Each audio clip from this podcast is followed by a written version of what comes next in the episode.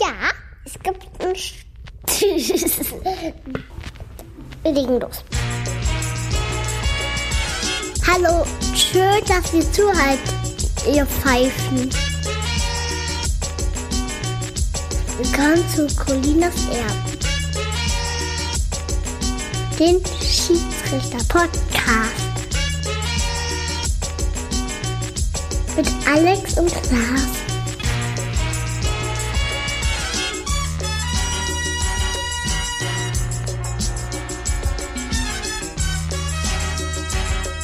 Viel Spaß mit Colinas Erben.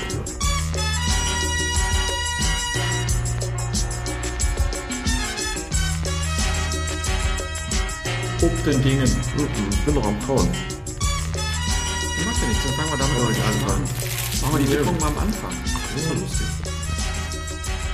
Hallo, wir sind Colinas Erben, der Schiedsrichter-Podcast, der mal wieder Pause gemacht hat. Wann haben wir die letzte Folge aufgenommen, lieber Alex?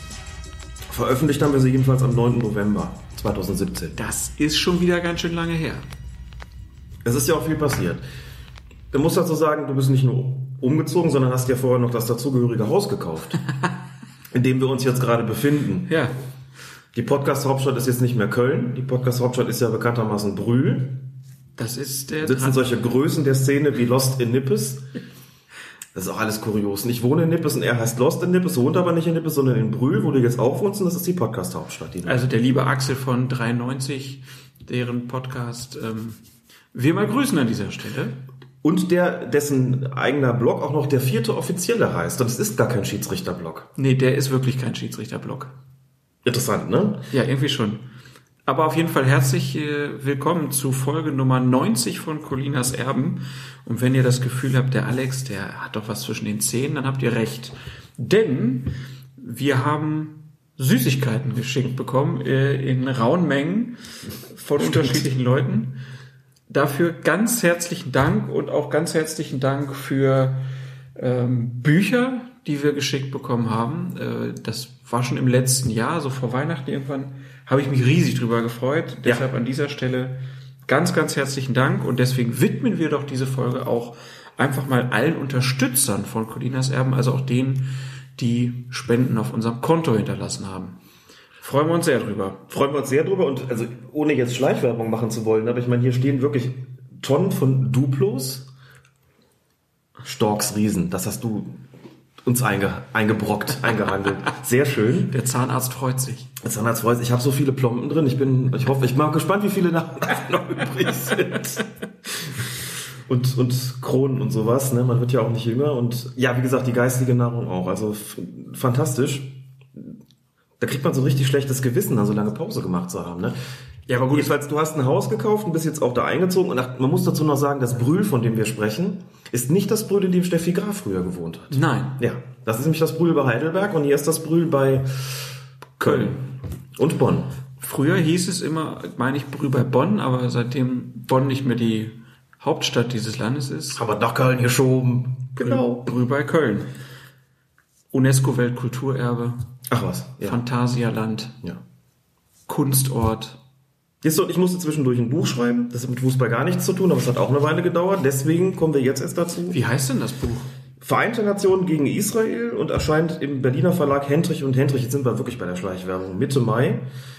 Zusammen mit dem Wiener Politikwissenschaftler Florian Markel. Aha. Da haben wir ein paar Monate dran geschrieben, natürlich auch noch andere Sachen gemacht, klar, aber das hat uns davon abgehalten, neue Folgen zu produzieren. Genau, So, aber kamen noch die Olympischen Spiele, der, Ah, der Umzug, äh, verschiedene Projekte, unter anderem eine, ein, ein, wir machen, es gibt ein Projekt im Deutschen Fußballmuseum, wo ich zusammen mit meinem Kollegen Matthias Friebe vom Deutschlandfunk den Audioguide zu produziert habe. Ähm, Sehr schön. Also ab 21.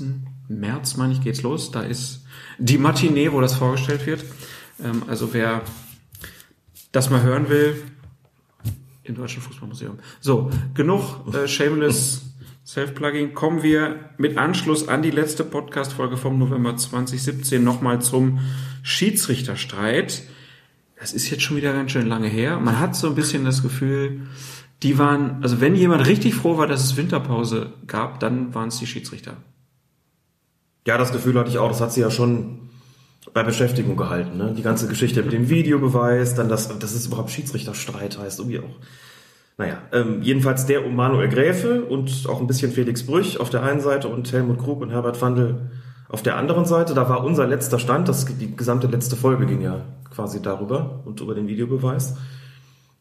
Dass es eine Ethikkommission gegeben hat, die ein bisschen Merkwürdiges produziert hat. Ne? Irgendwie so sind alle so ein bisschen schuld und niemand richtig und so die ganz großen Konsequenzen sind da auch gescheut worden. Aber es ist irgendwie weitergegangen. Es ist weitergegangen, weil der DFB eine externe Untersuchung in Auftrag gegeben hat, und zwar bei einem Bielefelder Rechtsanwalt. Und was dann dabei rausgekommen ist, ist, glaube ich, gar nicht so richtig durch die Medien gegangen, ne? wenn ich das nee. richtig gesehen habe. Er soll, was heißt soll, er hat, so heißt es zumindest in verschiedenen Medienberichten, 34 aktuelle und ehemalige Schiedsrichter und Schiedsrichterfunktionäre zu dieser Affäre befragt. An einer anderen Quelle habe ich gelesen, es seien zwölf aktuelle Bundesliga-Schiedsrichter gewesen, also quasi die Hälfte. Und das Fazit lautete dann, für ein bewusstes und systematisches Mobbing durch Krug und Fandel gebe es keine Beweise. Deutliche Defizite im Führungsstil und der Personalführung seien bei den beiden, seien den beiden allerdings vorzuwerfen. Der DFB hat dann gesagt, er wolle weitere Gespräche mit den Beteiligten führen, also Fandel, Krug, Gräfe und Brüch und dann über weitere Konsequenzen entscheiden. Ich glaube, diesbezüglich ist aber noch nichts bekannt geworden zumindest. Das ist wahrscheinlich ein, wie sagt man so schön, schwebendes Verfahren. Defizite im Führungsstil und der Personalführung, das ist natürlich auch schon mal eine Ansage. Wo ist da die Grenze zwischen Defiziten im Führungsstil und der Personalführung und Mobbing? Oh, da sollten wir vielleicht schwierig, ne? Juristen zu Rate ziehen. Das, das habe ich mich nämlich so gefragt. Also wo sagt man, na, das ist jetzt schlechter Führungsstil ja. oder das ist jetzt Mobbing? Okay. Vermutlich ist es fließend. Ich könnte das jetzt nicht sagen. Schwieriges Wording auf jeden Fall, um hier noch einen englischen Begriff weiter einzuführen. Definitiv. Man muss dazu sagen, wir werden dann noch darauf kommen, seitdem Lutz Michael Fröhlich ja nicht nur Leiter der Schiedsrichterkommission Elite ist, sondern inzwischen auch Projektleiter für den Videobeweis, ist es, glaube ich, in puncto Transparenz auch besser geworden. Ich sage bis jetzt nicht alles schon vorwegnehmen, aber da hat es doch einige Entwicklungen gegeben, die, wie ich finde, erfreulich sind.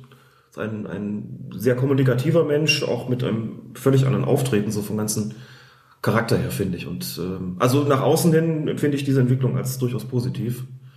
Vielleicht ist das auch ein Grund, warum die ganze Geschichte jetzt nicht mehr so wahnsinnig hohe Wellen zuletzt geschrieben, äh, geschlagen hat. Möglicherweise sind auch alle Beteiligten ganz froh, dass da jetzt ein bisschen Ruhe reingekommen ist. Ja, äh, wir, du hast es gesagt, wir kommen da nachher noch mal ein bisschen drauf zu sprechen, was der DFB da jetzt angeschoben hat, ein bisschen verändert hat. Kommen aber jetzt noch mal zu dem Thema, was sogar in den Nachrichten an Position 1 lief. Das IFAB, das International Football Association Board, hat auf seiner Jahresversammlung Anfang März in Zürich erwartungsgemäß entschieden, dass der Videobeweis fest ins Regelwerk aufgenommen wird.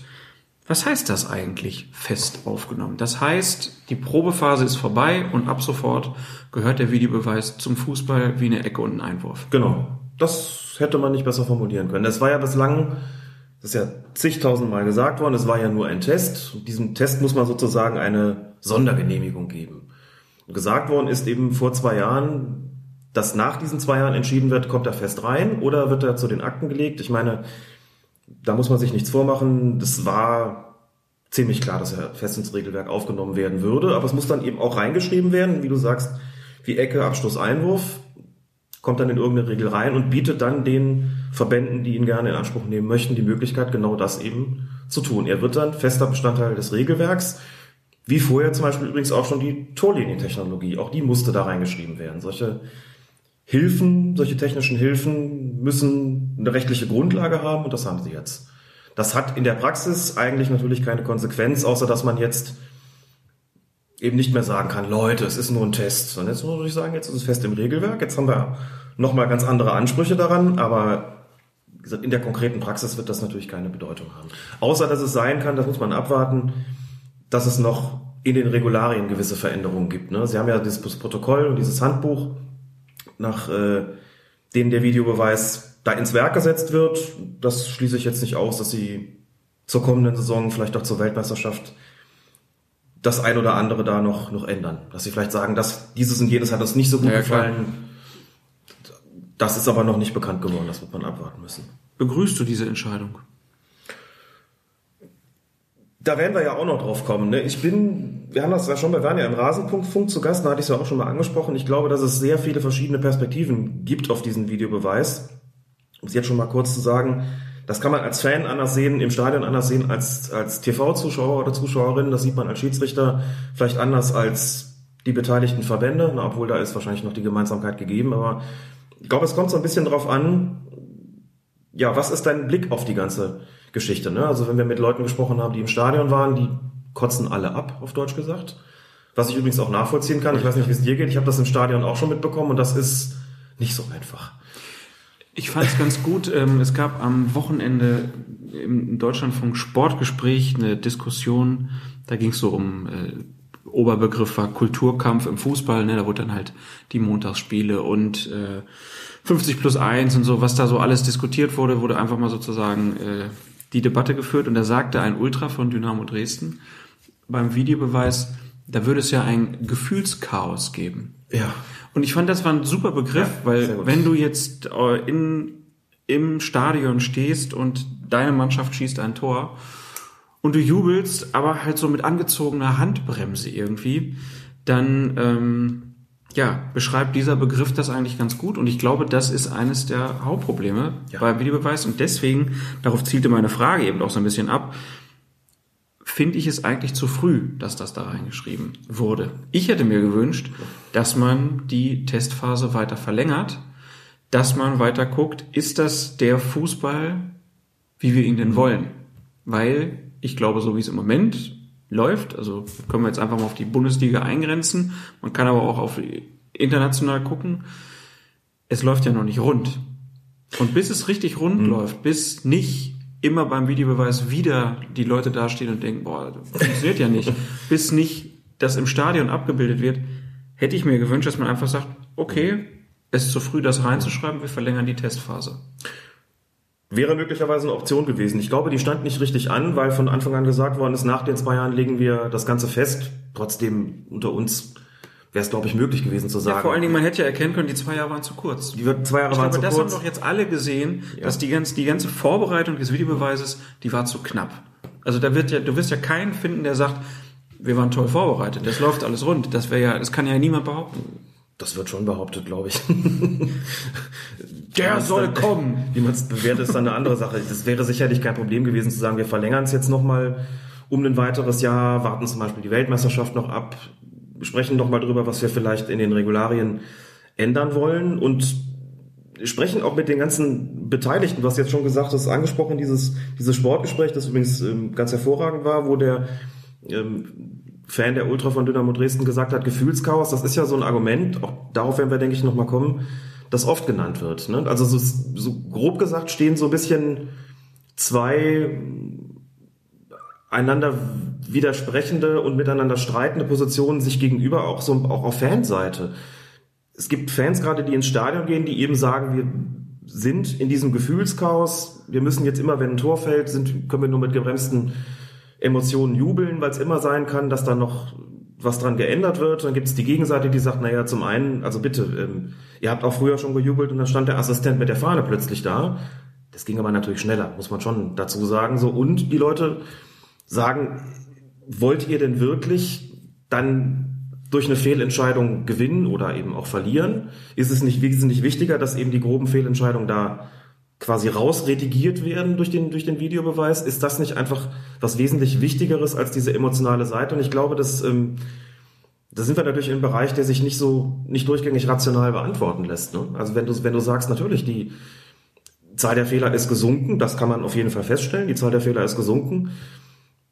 Aber es bremst um die Emotionen. Da gibt es schon Leute, auch mein Kollege Christian Bartlau von, von ntv.de, der für ntv.de schreibt, hat auch gesagt, ja, ich sehe das ein. Der Videobeweis hat natürlich die Zahl der Fehlentscheidungen reduziert, aber um welchen Preis denn? Und wir haben ja auch schon, wenn du dich erinnerst, lange bevor der eingeführt worden ist, darüber gesprochen und gesagt, gehört das nicht zum Fußball dazu?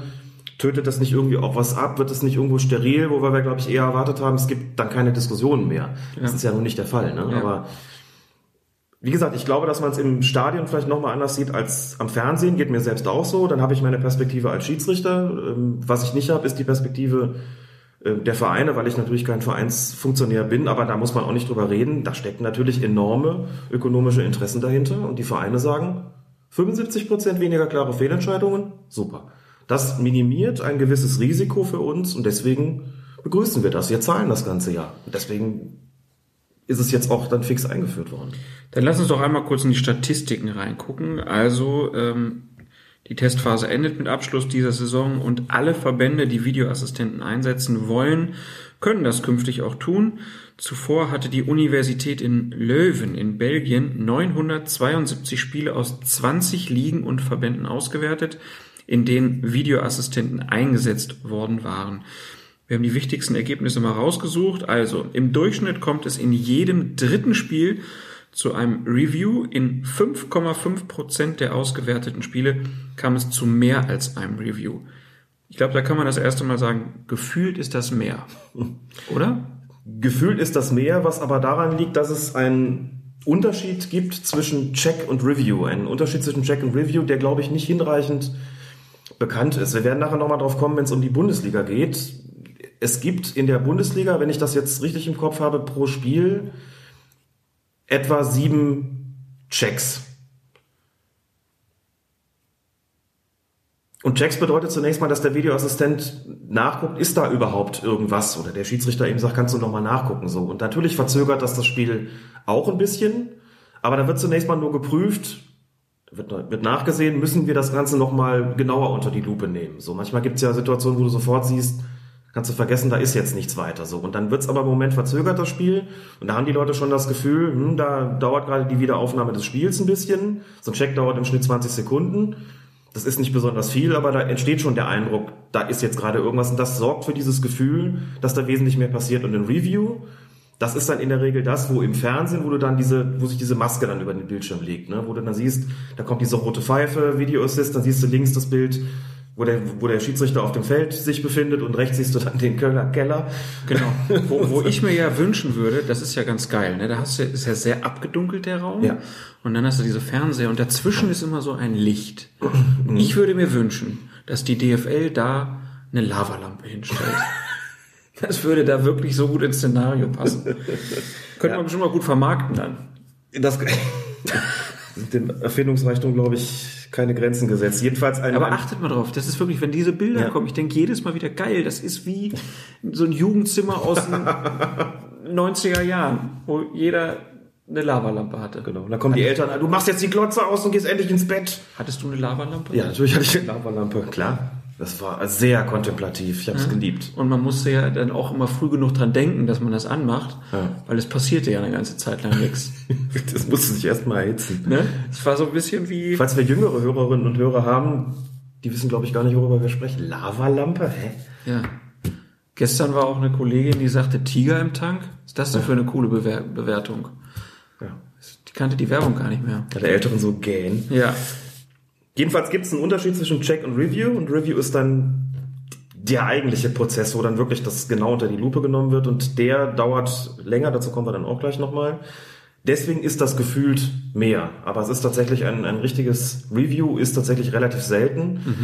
Der Schnitt, der ja angegeben worden ist von der, also dieser Gesamtauswertung, ähm, alle drei Spiele einer, ist, wird in der Bundesliga in der Rückrunde jetzt sogar noch unterschritten. Bis dahin lag es ziemlich genau im Schritt, im Schnitt, nicht Schritt, ist genau im Schritt. Ähm, und in der Rückrunde ist es jetzt weniger geworden, aber sage ich jetzt zum zehnten Mal, darauf kommen wir dann auch noch zu sprechen, weil sich da ja ein bisschen was geändert hat. Jedenfalls Uni Löwen, Zahlen. Ja, ich wollte noch kurz dazu sagen, dass dieses gefühlt, dass das gefühlt mehr ist, das liegt natürlich auch an der medialen Aufbereitung Ja. des Ganzen. Also ich weiß noch, dass äh, Ole Zeisler, der ja ähm, beim NDR arbeitet, der war im Rasenfunk Anfang der Saison irgendwann, da hat er schon gesagt, was ihn so richtig stören würde, wäre halt, dass das Fernsehen schon immer so doll auf den Schiedsrichtern ist. Also in diesem Keller beim Schiedsrichter äh, und nicht bei den Emotionen der Spieler und der Fans. Also da wurde ja schon die Aufbereitung der Fußballspiele medial wurde komplett verändert. Und das ist, glaube ich, auch etwas, das muss sich halt auch normalisieren, damit dieser Videobeweis halt auch irgendwie besser angenommen wird. Ich meine, wenn wir dann sehen, wenn wir sehen würden, dass das in den Stadien auf der Leinwand gezeigt wird, dann wird das natürlich dazu führen, dass dann wieder die Emotionsschiene, also wie die Fans damit umgehen, also für die Dahlmanns und Buschmanns dieser Republik äh, wird das das größte Fest überhaupt, irgendwelche Fans zu zeigen, die dann auf den Videobeweis reagieren. Das kann ich dir jetzt schon prophezeien. Genau, dann haben wir nicht nur die Bilder, die wir, genau, im Fernsehen siehst du dann. Dann siehst du den Schiedsrichter, dann siehst du den Keller, dann siehst du die Reaktionen der Trainerbank, die Reaktionen der Spieler, die Reaktionen der Fans.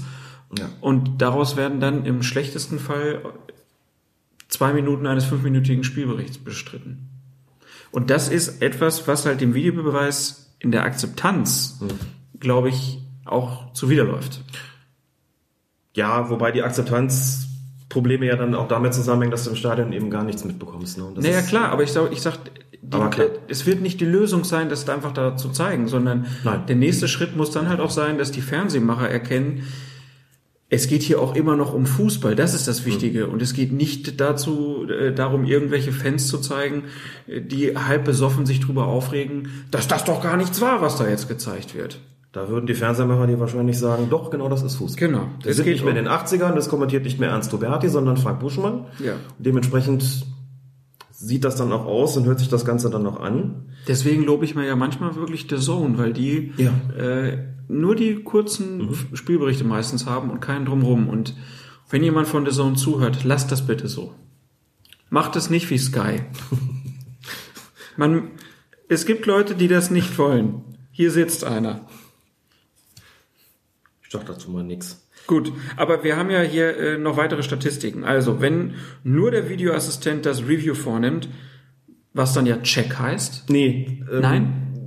damit ist jetzt gemeint, dass der Schiedsrichter sich das nicht nochmal anschaut. Also war jetzt Ah, etwas unglücklich okay. von mir formuliert hier Ja. im Manuskript, muss ich sagen. Also gemeint ist damit, also zum Beispiel diese klassischen Schwarz-Weiß-Szenen, so, der guckt nochmal nach, nach dem Tor, Abseits ja oder nein, weil es irgendwie knapp war. Es gibt ein wirkliches Review, weil das wirklich richtig genau geprüft werden muss. Und er sieht, der hat nicht im Abseits gestanden oder von mir aus hat er im Abseits gestanden. Das muss sich der Schiedsrichter nicht nochmal anschauen. Das ist dann so ein Review, das quasi nur der Videoassistent durchführt. Und da sind wir dann im Schnitt weltweit gesehen bei 35 Sekunden. Und wenn der Schiedsrichter zusätzlich noch in die Review Area geht, also da an diese Monitore am Spielfeldrand oder Also den zu, zu Nummer 5. Genau, zu Nummer 5, richtig. So wie er in der Bundesliga aussieht. Dann sind es 68 Sekunden, also man kann sagen quasi doppelt so lange. So. Nochmal da der, auch die Unterscheidung. Das ist auch in der Bundesliga nochmal deutlich gemacht worden in der Winterpause.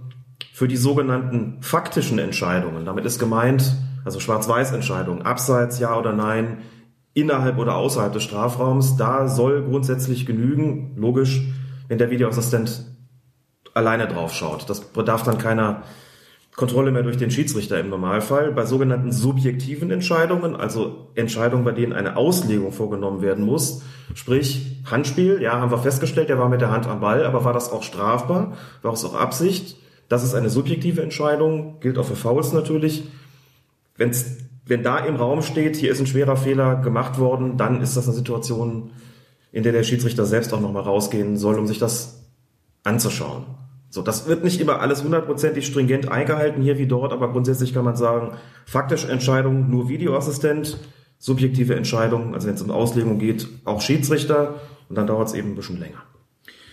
Durchschnittlicher Zeitverlust bei Reviews beträgt 55 Sekunden. Zum Vergleich, bei Freistoßausführung gehen 8 Minuten und 51 Sekunden verloren, bei Einwürfen 7 Minuten und 2 Sekunden, bei Abstößen 5 Minuten und 46 Sekunden. Da ist der Vergleich natürlich ein, ach, das ist 55 Sekunden pro Spiel im Schnitt.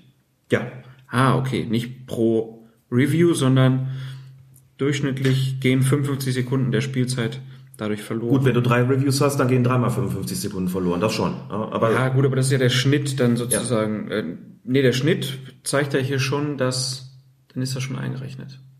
Ne? Also du hast nicht, Ja. du wirst Spiele haben, da wird das zwei Minuten dauern, aber du wirst auch Ja. Spiele haben, da hast du null. Und dann ist irgendwann So. der Schnitt bei fünf, äh, 55 Sekunden. Bei äh, Freistößen ist das dann halt das Mittel. Das fand ich eine interessante Zahl. das Fast muss man neun. Minuten für Für Freistoßausführung. Freistoßausführung, ne? Das ist schon interessant. Wir haben ja keine Nettospielzeit, ich will das jetzt auch gar nicht diskutieren. Ja. Da ist eben der Stand, dass man sagt, alles, was rund um die Freistoßausführungen, Einwürfe, Abstöße, Eckstöße und so weiter, Strafstöße geht, ist im Normalfall, fällt es nicht unter den Grund nachspielen zu lassen, sonst kannst du ja selber ausrechnen, wenn wir hier bei, bei exorbitant hoher Nachspielzeit oder müssen dann wirklich jedes Mal stoppen. Ja. Also wie gesagt, nicht, nicht jetzt das diskutieren. Wenn man dann sagt, dem gegenüber nimmt sich natürlich der Zeitverlust bei diesen Reviews gering aus. Das Problem ist natürlich, das muss man schon auch dazu sagen, das ist halt die Zeit, in der natürlich die Leute dann bangen und sagen, dass man, man empfindet das, glaube ich, auch als länger, weil ja, ah, jetzt trifft eine Entscheidung, was ist jetzt? Gilt das Tor, ja oder nein? Kriegen wir jetzt einen Elfmeter oder wird er zurückgenommen oder was ist nun? Die Minute im Schnitt kommt dir lange vor, ne? Wenn die da den Ball holen für einen Einwurf, da weiß ja eh jeder, wie es weitergeht. Das empfindet man nicht als großen Zeitverlust. Aber trotzdem, also das kann man jetzt nicht einfach sagen, so geht doch kaum was verloren. Das ist schon, muss man schon einordnen, aber trotzdem fand ich die Gegenüberstellung schon interessant, schon krass. Man hat sich natürlich an Freistöße, Einwürfe und Abstöße auch gewöhnt. Ja.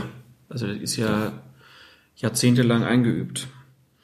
98,8 Prozent der reviewfähigen Situationen wurden mit Hilfe des Videoassistenten richtig entschieden.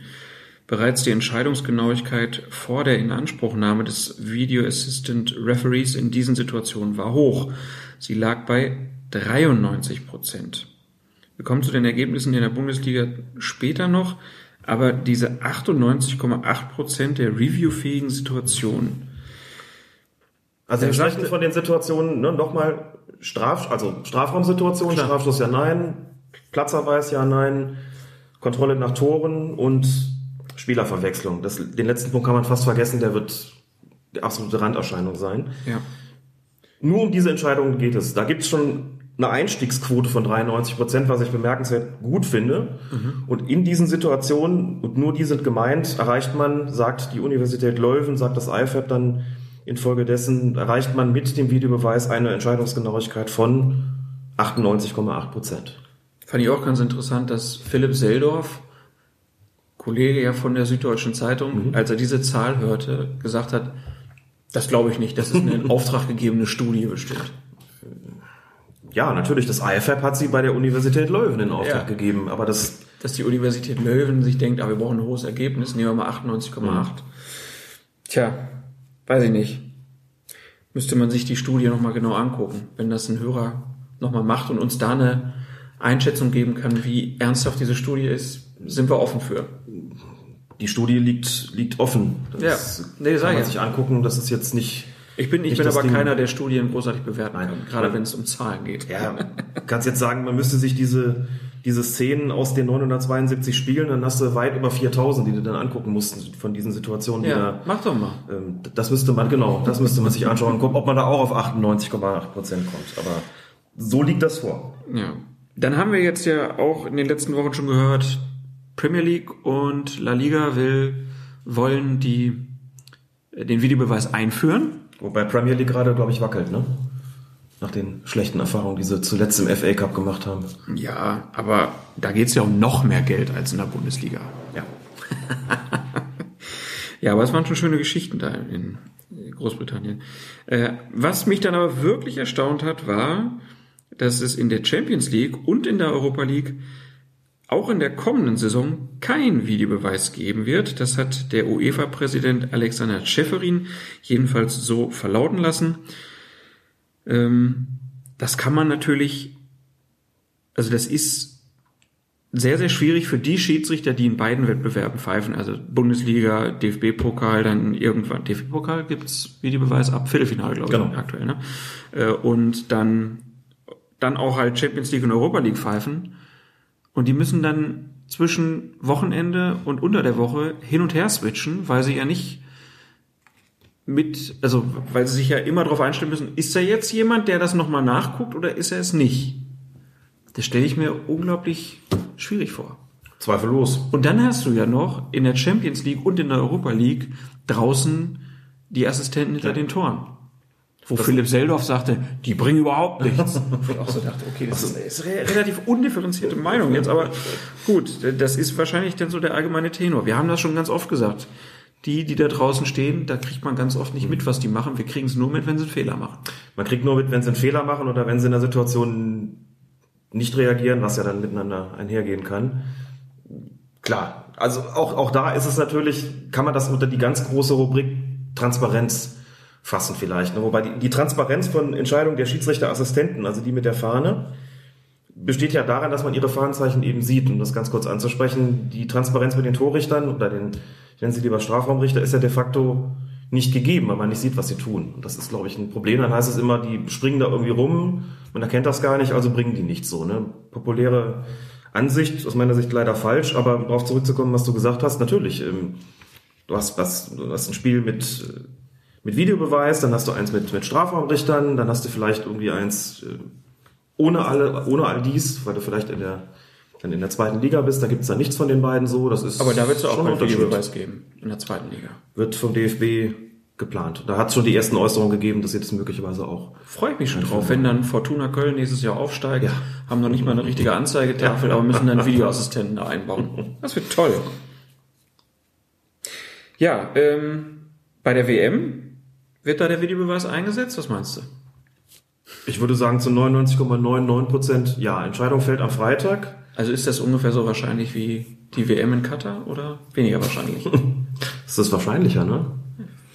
Dass der Videobeweis kommt, ja. Ich gehe davon aus, dass der Videobeweis bei der WM eingesetzt werden wird. Es hat ein paar Gerüchte gegeben, Medienberichte gegeben in den vergangenen Tagen, in denen es, in denen ein kolumbianisches Mitglied der FIFA-Schiedsrichterkommission, Oscar Ruiz, ein ehemaliger FIFA-Schiedsrichter, wohl in einem Interview, nicht wohl, das Interview habe ich gesehen, im Interview gesagt hat, die Videoassistenten sitzen in Deutschland. Das würde ja bedeuten in Köln. Daraufhin hat die FIFA widersprochen. Gesagt, kann keine Rede davon sein, wenn wir sie einführen, da sitzen sie auch in Russland. Ich habe da gedacht, naja, wie, jetzt muss man sich ja mal überlegen, die Entscheidung fällt ja erst am Freitag.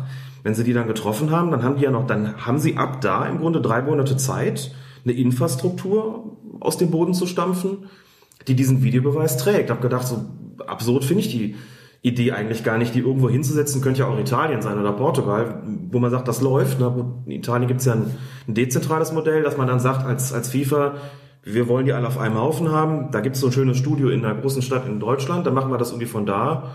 Gibt, gibt doch Glasfaserkabel, ist doch wurscht, ob das jetzt von Moskau aus übertragen wurde oder von Köln. Ja gut, aber die, die also Funkverbindungen, äh, Ja, gut, da haben auch einige gesagt, in, in der NFL wird das auch von Küste zu Küste Genau. gemacht, das funktioniert auch. Genau. Ähm, Es würde ein Akzeptanz, du kennst ein Akzeptanzproblem geben. Ja. Weiß, dass der Fußball bei allen Diskussionen über den Videobeweis, die wir führen können, grundsätzlich auch sowas ist, wo man sagt, man hängt da ganz schwer an Gefühlen. So, ne? Die Schiedsrichter Klar. sollen keine Mannschaften aus dem eigenen Landesverband pfeifen, die Videoassistenten sollen bitte nicht irgendwo in einem dunklen Studio sitzen und schon gar nicht sollen sie irgendwo in einem anderen Land sitzen, wenn das WM woanders stattfindet. Boah, also, mal gucken. ich, ich verstehe ja nicht, also dass man, also ich würde es nicht verstehen, wenn man da jetzt nicht einfach sagt, in Italien funktioniert es ja ganz gut. Hm. Wir nehmen einfach deren Equipment und fahren das nach Russland Ja, und nutzen es da vor den Stadien. Du brauchst nicht extra da So. noch alles aufbauen und äh, Hast du natürlich Fertig. auch recht. Ja. Ich bin auch kein, bin ja kein Technikexperte. Die werden schon irgendeine Lösung hinkriegen und bitte, es ist Ah, eine Weltmeisterschaft. Bist du sicher? Ich erinnere nur an den Confed Cup. Ich erinnere Ja. an, an kalibrierte Linien in der Bundesliga. Die werden das schon hinkriegen. Haben sie nicht, stimmt. Also, Ja. die Skepsis äh, sollte bleiben und dann ist ja auch wieder die Frage, wer sitzt dann da an den Bildschirmen? Wie läuft die Kommunikation zwischen den äh, Videoassistenten und den Schiedsrichtern auf dem Platz? Leute, die sich vorher nicht so richtig gekannt haben. Da kann man jetzt natürlich gegenhalten. Felix Brüch ist wohl in einem ständigen Austausch da. Ähm, schon mit der FIFA gibt's Treffen, die regelmäßig stattfinden. Also die werden da jetzt nicht einfach so ins Blaue reingeschickt, aber da wird's Probleme geben, da können wir uns drauf einstellen. Ich habe mal so eine vorübergehende Liste gesehen von Leuten, die in Frage kommen für den Job des Videoassistenten bei der Weltmeisterschaft. Da waren schon die meisten aus Verbänden, die den Videobeweis kennen. Wenig überraschend, muss man eigentlich sagen. Ne? Also da wird es jetzt nicht so laufen, ganz sicher nicht wie bei den Schiedsrichtern, dass aus, aus unbedingt aus jedem Kontinentalverband nach einem festgelegten Schlüssel Schiedsrichter äh, Videoassistenten irgendwie anwesend äh, sein werden, sondern das werden die anders regeln. Das ist vollkommen klar. Du brauchst da Leute, die eine gewisse Erfahrung haben. Trotzdem kann es natürlich sein, das ist ja auch eine sprachliche Geschichte so. Ne? Und Genau. selbst wenn du noch so gut Englisch kannst, das ist nicht, also in einer Stresssituation, stellst dir selbst vor. stehst du dann da und kommunizierst mit jemandem, der auch Englisch spricht, aber ein anderes Englisch als du und dann musst du dich da irgendwie auf irgendwas verständigen. Das ist schon alles nicht so einfach. Ich sage nur, what? Ja. Sollen wir die Geschichte jetzt erzählen? Nein, nein. Später? Ja. Damit die Leute What? bis zum Ende dranbleiben. Ja, genau. What? What? Ja, genau. Raus! Ja, äh, das wird auf jeden Fall spannend, ähm, wie das bei der WM laufen wird. Vor allen Dingen habe ich mich halt auch gefragt,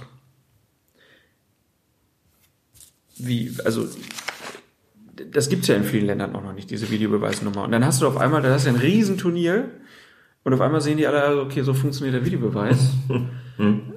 also der Aufschrei, wenn dann was nicht läuft, der wird sensationell groß sein. Und die Leidtragenden werden die Schiedsrichter sein. Die Leidtragenden werden die Schiedsrichter sein oder die Videoassistenten, die man dann halt nicht, nicht sieht. Also es wird, auf jeden, es wird auf jeden Fall nicht äh, Herr Infantino dann angegriffen. Herr Infantino Nein. wird dann sagen, ja, das ist ein Skandal, geht gar nicht, äh, müssen wir dran arbeiten. Und ich fänd's auch ganz lustig, wenn das, wenn die in Köln sitzen würden, weil dann bist du Videoassistent bei der WM, kannst dir aber kein einziges Spiel live angucken, weil du sitzt ja in Köln. Genau. Ja. Also ich bin, bin gespannt, auf, weil das ja auch eine Frage ist der Akzeptanz in anderen Ländern, wie du sagst, die halt das überhaupt noch nicht gewöhnt sind. Hab mir schon gedacht, meine Güte, also so, man hätte es doch auch eigentlich so machen können, dass man sagt, ja gut, in der Champions League gibt's das halt auch noch nicht so. Ne? Da hat jetzt in der Saison bis jetzt auch keiner großartig drüber geschimpft, dass es den Videobeweis da nicht gibt. Ne, vor allen Dingen- so vor. Von vereinzelten Ausnahmen vielleicht abgesehen. Und du hast auch in der Europa League, hättest du ja auch immer das Problem, dass da immer Ligen dabei sind, Ja. die das nicht haben. Also Ja, wenn klar. dann äh, irgendwie Europa League in Finnland oder in äh, Israel oder so oder auf Zypern stattfindet, dann müsste man da ja auch immer noch das Equipment erst wieder aufbauen. Das wäre ja, also deswegen kann ich die Entscheidung der UEFA da ja auch verstehen. Aber dieser Kuddelmuddel, diese Ungleichheit in den Regeln, die ist ja eigentlich sehr ungewöhnlich für den Fußball. Eigentlich war es ja immer so, dass man gesagt hat, wir versuchen das überall gleich zu machen. Und Ja. in diesem Punkt gibt es eine Varianz, die ein bisschen merkwürdig anmutet. Und man hätte es vielleicht auch erst in vier Jahren einführen können. Dann hätte man noch wesentlich mehr Erfahrung gehabt. Aber gut, jetzt wird es wohl kommen. Wie gesagt, alles andere wäre. Sehr überraschend nach allem, was ich gehört habe. Für unseren Podcast ist das nicht schlecht. Ja. Können wir viel drüber reden. So, dann lass uns mal auf die Bundesliga gucken. Wir werden jetzt natürlich nicht jede strittige Entscheidung aus den vergangenen 18 Spieltagen besprechen, sondern nur auf einige High- bzw. Lowlights in der Rückrunde eingehen und natürlich auch auf die Halbzeitbilanz der DFB-Schiedsrichterkommission zum Videobeweis. Und mit dieser Halbzeitbilanz wollen wir jetzt auch einfach mal beginnen. Vor dem Start in die Rückrunde gab es eine Pressekonferenz des DFB und der DFL in Frankfurt, an der unter anderem Lutz Michael Fröhlich auf dem Podium saß, also der Leiter der Schiedsrichterkommission Elite. Und es ging natürlich vor allem um den Videobeweis und es wurden folgende Zahlen präsentiert. In 153 Spielen gab es 1041 überprüfte Situationen, also sogenannte Checks. Darunter waren 750 sogenannte Silent Checks, bei denen es äh, keiner Kommunikation zwischen Köln und den Schiedsrichtern in den Stadien bedurfte. Außerdem gab es 241 Checks mit Kommunikation und Bestätigung der Entscheidung. Stopp. ja? So, das- Stopp. Stopp. Nicht so viel auf einmal, das brummt ja allen der Schädel. Da haben wir nochmal die schöne Unterscheidung. Mit, mit, äh, zum Review kommen wir gleich. Also 1041 überprüfte Situationen in 153 Spielen macht im Schnitt etwa sieben. Siebenmal ist gecheckt worden. Dazu muss man dazu sagen, äh, weil 750 davon sogenannte Silent Checks waren und 241 Checks mit Kommunikation. Diese Silent Checks überwiegen natürlich. Um es deutlich zu sagen, diese Silent Checks finden zum Beispiel nach jedem Tor statt. Ne, Wenn ein Tor fällt, dann muss auch der Schiedsrichter gar nicht sagen, guck bitte mal nach. Ne, Und der Assistent sagt, stopp, wir prüfen gerade, sondern die überprüfen automatisch, ob nicht irgend, und wenn es noch so klar aussieht, irgendein Vergehen vielleicht ungeahndet geblieben sein könnte. Und in den allermeisten Fällen kommt dann relativ schnell das Go. Ne? Kein Ball im Aus, kein Foulspiel, kein Abseits, nix, das Go. Bitte weiter jubeln.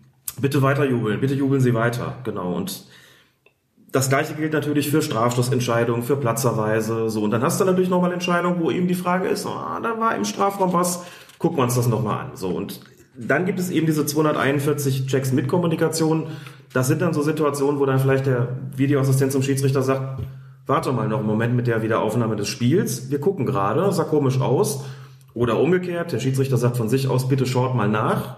Hab da ein komisches Gefühl. Ich habe jetzt gerade, ich habe nichts feststellen können, aber die Reaktion ist hier seltsam auf dem Platz und irgendwie scheint mir so, dass es sinnvoll ist, das nochmal einer Prüfung zu unterziehen. Genau. Achtung, Achtung, es gibt hier einen Aufschrei auf Twitter. Wir, wir checken das nochmal. So, also 241 Checks. So, das sind die Prüfungen. Und dann, davon zu unterscheiden, sind jetzt eben die Reviews. Und jetzt kannst du mit den nächsten Zahlen kommen. Danke. Bitte. Also es gab 50 Empfehlungen des Videoassistenten zur Entscheidungsumkehr. Im Schnitt also in jedem dritten Spiel eine. Zwei Empfehlungen des Videoassistenten wurden nicht übernommen und das nach Ansicht des DFB zu Recht. Also wir können jetzt ja nochmal die Ausgangssituation angucken. 1041 überprüfte Situationen, davon 50 Empfehlungen zur Entscheidungsumkehr Ja. und zwei Empfehlungen wurden nicht angenommen. Also es wurden dann 48 Empfehlungen zur Änderung der Entscheidung umgesetzt und davon waren nach Auskunft des DFB 37 korrekt. Das sind 77 Prozent dieser 48 Empfehlungen. Elf Entscheidungen waren demnach nicht korrekt, was ja immerhin fast ein Viertel, also 23 Prozent sind. In wie vielen Fällen der Videoassistent hätte eingreifen sollen oder müssen, es aber nicht tat, das wurde vom DFB nicht gesagt. Dann lass uns doch mal auf diese Und wir elf- wissen noch nicht, welche elf ja, Entscheidungen das jetzt konkret waren. Genau. Da wollte ich ja jetzt drauf gucken. Das haben sie leider nicht gesagt, Nee. worum es da ging.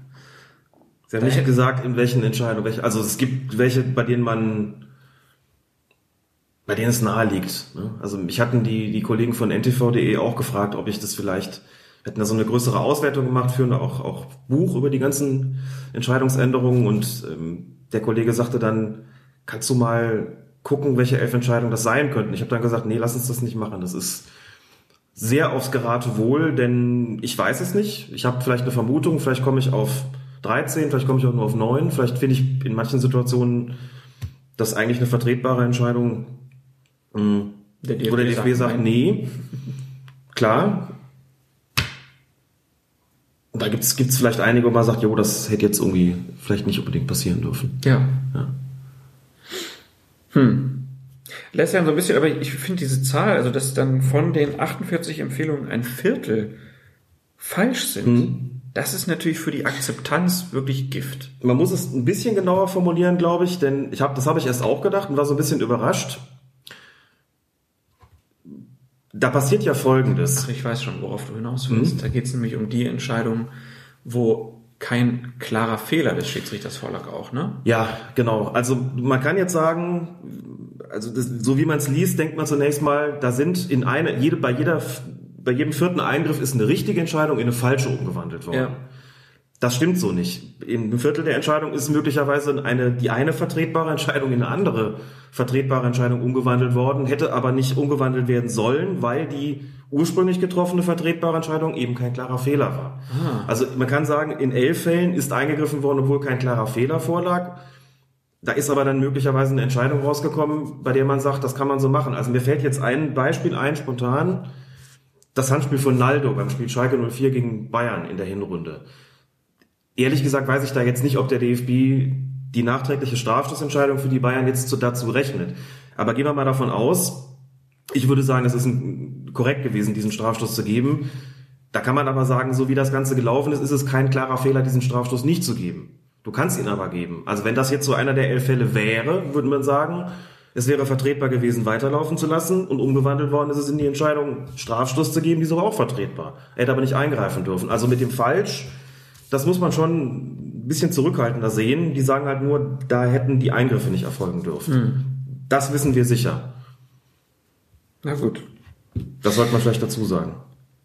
Haben noch eine Zahl. 241 Checks mit Kommunikation gab's ja. Also Kommunikation zwischen Schiedsrichter und Video Assistant Referee. Und diese Kommunika oder diese Checks haben im Schnitt 30 Sekunden gedauert. Bei den 50 Empfehlungen zur Entscheidungsumkehr verging durchschnittlich eine Minute. Das heißt, bevor ein Schiedsrichter eine Entscheidung umkehrt, fragt er wohl nochmal nach. Oder der aus Köln, der Mann, der erklärt ein bisschen länger. Beziehungsweise, darf Bibiana Steinhaus eigentlich schon Videoassistent sein? Sie ist Videoassistent, Assistentin. Okay. Also das haben wir ja mal erklärt, glaube Ja. ich, ne? dass es ja keine Supervisoren mehr gibt, sondern dass die sowohl die Zweitligaschiedsrichter Mhm. als auch die Aufsteiger und die Aufsteigerinnen in die erste Bundesliga zu dieser Saison diejenigen sind, die quasi am Ende des, des Tisches da sitzen und ähm, als Assistenten und Assistentinnen der Videoassistenten fungieren. das ist, man muss das sich wirklich nochmal auf der Zunge. Sie ist dann die Videoassistent-Assistentin. genau, VAA. Da gibt's gar nichts zu lachen. Vier Doch. Augen sind, nein, vier Augen sind mehr Der als Begriff zwei. ist Banane. der Begriff ist super. Wie willst du das denn nennen? Supporter vielleicht, aber Ja, nicht Assistent, genau. Assistentin. Das ist so, äh, keine Ahnung. Vize-Vizepräsident. Was bist du dann? Dritter, Dritter oder? Es gab mal einen UN-Generalsekretär, der Butros Butros Ghali hieß, da war doch auch ein Wort zu viel. Na gut. Also, Aber das, ist machen so die natürlich auch deshalb, weil sie überlegen, in der zweiten Liga das einzuführen, so, und dann hast du sie ja alle schon angelernt. ne? Die ganzen Zweitliga-Leute, die dann Also du meinst, man braucht die gar nicht, die Videoassistenten, Assistenten. nach allem, was ich weiß und nach allem, was ich gehört habe, wird das sehr begrüßt, dass es die gibt, denn da sitzen dann zwei Spitzenschiris vor dem Monitor und das ist jetzt nicht so verkehrt, wenn der, also die haben auch unterschiedliche Schwerpunktbereiche, dass jetzt zum Beispiel äh, bei dem, bei dem Review der eine guckt dann eher in den Oberkörperbereich und der andere guckt vielleicht eher dann im, im Beinbereich so und sich da so ein bisschen auch absprechen, dann hast du eine zweite Meinung natürlich noch ne? und kannst einfach sagen, wir machen das hier zusammen also jetzt mal von den Begriffen abgesehen, könnte man auch sagen, da sitzen im Wesentlichen zwei Videoassistenten äh, vor dem, vor dem Monitor. Einer hat den Hut auf, wie auf dem Platz auch. Ne? Stelle ich mir gerade so bildlich vor. Einer, einer hat den Hut auf und sagt auch, das ist im Zweifelsfall meine Entscheidung, genau wie auf dem Platz auch, wo du halt einen Schiedsrichter und Assistenten hast. So Und der andere oder die andere sitzt daneben und kann aber auch, ähm, kriegt das ganze Prozedere auch mit und kann sein oder in dem Fall bei Frau Steinhaus ihren Teil dazu beitragen, dass da die richtige Entscheidung zustande kommt. Und wie gesagt, die Supervisoren, die sie am Anfang hatten, die gibt's ja nun nicht mehr. Für mich werden die Videoassistenten, Assistenten immer die zweiten stellvertretenden Vize sein. Nur Ja. weil der Postillon da einen blöden Witz drüber gemacht hat. Der wer? Der Postillon. Hast du doch mal vorgelesen, ja, die, ich noch. ja, oder? die haben das, die wussten das vorher schon, dass das kommt. Also, das ist herrlich. Verschwörungstheorien hier. Ja. Das ist so, Wenn das wohl gesteckt hat. als ob du einem, einem Fahrlehrer noch einen, noch einen weiteren daneben setzt, der auch noch Pedale hat. Also das ist schon also ein bisschen sehr Ja. seltsam. So, sprechen wir, müssen wir noch über diese, die- diese äh, Trefferquote bei den geänderten Entscheidungen von 77 Prozent. Die Reaktionen sind da sehr unterschiedlich ausgefallen. Manche sagen, es wurden ja 37 klare Fehler korrigiert. Andere sagen, elfmal wurde eine zumindest vertretbare Entscheidung zu Unrecht geändert. Ist das denn jetzt zu viel? Oder Tja. meinst du, es ist okay? Ich glaube, das ist genauso eine Frage der Perspektive. Da hätte ich jetzt auch echt gerne gewusst, welche elf Entscheidungen denn da nicht, bei welchen elf Entscheidungen nicht hätte eingegriffen werden sollen. Das waren wahrscheinlich im Zweifelsfall wirklich welche, wo die Leute gesagt haben, das soll ein klarer Fehler sein. Ja. Wohl, muss ja nicht falsch gewesen sein, wie gesagt, was da rausgekommen ist. Das Problem ist aber trotzdem, wenn du solche Statistiken in der Öffentlichkeit präsentierst, das, was wir jetzt gerade besprochen haben, ist nicht das, was letztlich rausgekommen ist, sondern hängen geblieben ist. In einem Viertel der Fälle liegen die falsch oder greifen zu Unrecht ein. So, Und das ist das, was hängen bleibt. Da sagen die Leute, das geht nicht, das muss auf Null zurückgefahren werden. Und das haben sie bei der Pressekonferenz selbst auch gesagt. Ne? Sagt er dann fröhlich und Ronny Zimmermann, das ist der Mann mit den lustigen langen Haaren, ähm, der hat so eine, DF so eine DFB-Vizepräsident untypische Frisur, findest du nicht? Wie ist denn lustig? Ja, das, ich finde das schon lustig. Das Der so, Mann mit den lustigen langen ja, der Haaren. hat einen Nackenspoiler. Okay, das Ich finde, Funktionäre im deutschen Fußballbund müssen so eine Frisur haben wie Reinhard Grindel. Die müssen auch so heißen. Wenn man Ronny Zimmermann heißt und lustigen Nackenspoiler hat, so stellt man sich gar keinen DFB-Vizepräsidenten vor. Und dann ist der für die Schiedsrichter zuständig und das macht er auch gut, finde ich. Ne, ist immer nur, wenn ich den sehe, denke ich mir, hoppla, so, das ist so für diesen Aufgabenbereich so untypisch. Man denkt sich immer so, wie gesagt, so honorige Männer mit, mit Kasten, äh, Kastenfrisuren vor, ebenso wie Grindel. Und den entsprechenden Brillen dazu. Und Ronny Zimmermann weicht da so ein bisschen ab. Ich finde das gut. Na, wer googelt jetzt zu Hause, wie Ronny Zimmermann aussieht? Ja. Na, erwischt. So, und der sagt halt auch, wir müssen da auf, wir müssen da auf Null kommen. Und ähm, Schaffen sie aber nicht. das wird nicht passieren. Das, da kommen Mal wir dann gucken, zu welchem Ergebnis sie dann in der Rückrunde. ja, aber da kommen wir halt direkt zum nächsten Punkt. Dauerthema in der Hinrunde war ja die Uneinheitlichkeit bei der Anwendung des Videobeweises. Außerdem war das IFAB der Ansicht, dass die Videoassistenten in der Bundesliga zu oft eingreifen. IFAB-Geschäftsführer Lukas Brutt sagte zum Kicker, das ist momentan die große Schwierigkeit beim Videobeweis. Wir probieren etwas ganz Neues. Daher will kein Schiedsrichter einen Fehler machen und bemüht den Videoassistenten lieber einmal mehr als einmal zu wenig. Das ist in der Rückrunde ein bisschen anders geworden. Das ist in der Rückrunde ein bisschen anders geworden, weil das IFAB die Vorgaben modifiziert hat. Dazu muss man sagen, dieses Kicker-Interview und auch die Änderung in der Vorgabe war deutlich vor Ende der Hinrunde. Ich habe es jetzt ehrlich gesagt nicht mehr im Kopf. Ich glaube, es war so ungefähr im November. Ja. Und dann hieß es plötzlich, wir sprechen jetzt nicht mehr nur von klar falschen Entscheidungen, bei denen dann der Videoassistent eingreifen darf und soll und muss, sondern die Entscheidung muss nicht nur klar, sondern auch offensichtlich falsch sein. Ich weiß nicht, wie es dir ging, als du es gelesen und gehört hast. Ich habe erstmal da gesessen und dachte, jo Leute, ihr könnt so viele Wörter da ergänzen, wie ihr wollt. Wir werden immer einen Graubereich haben, wir werden immer einen, einen, eine Unschärfe haben in der Definition. Auf der anderen Seite dachte ich, gut, aber offensichtlich, also zwischen klar und offensichtlich ist schon noch mal was anderes, denn du kannst durchaus eine Entscheidung haben, wo du nach 28 Zeitlupen zu dem Ergebnis kommst, ja, das ist klar falsch. Wir haben bloß eben sehr lange gebraucht, um das zu finden. Offensichtlich ist was anderes. Offensichtlich heißt, du sollst eben keine 28 Zeitlupen brauchen, auch keine 5, sondern das schneller erkennen können.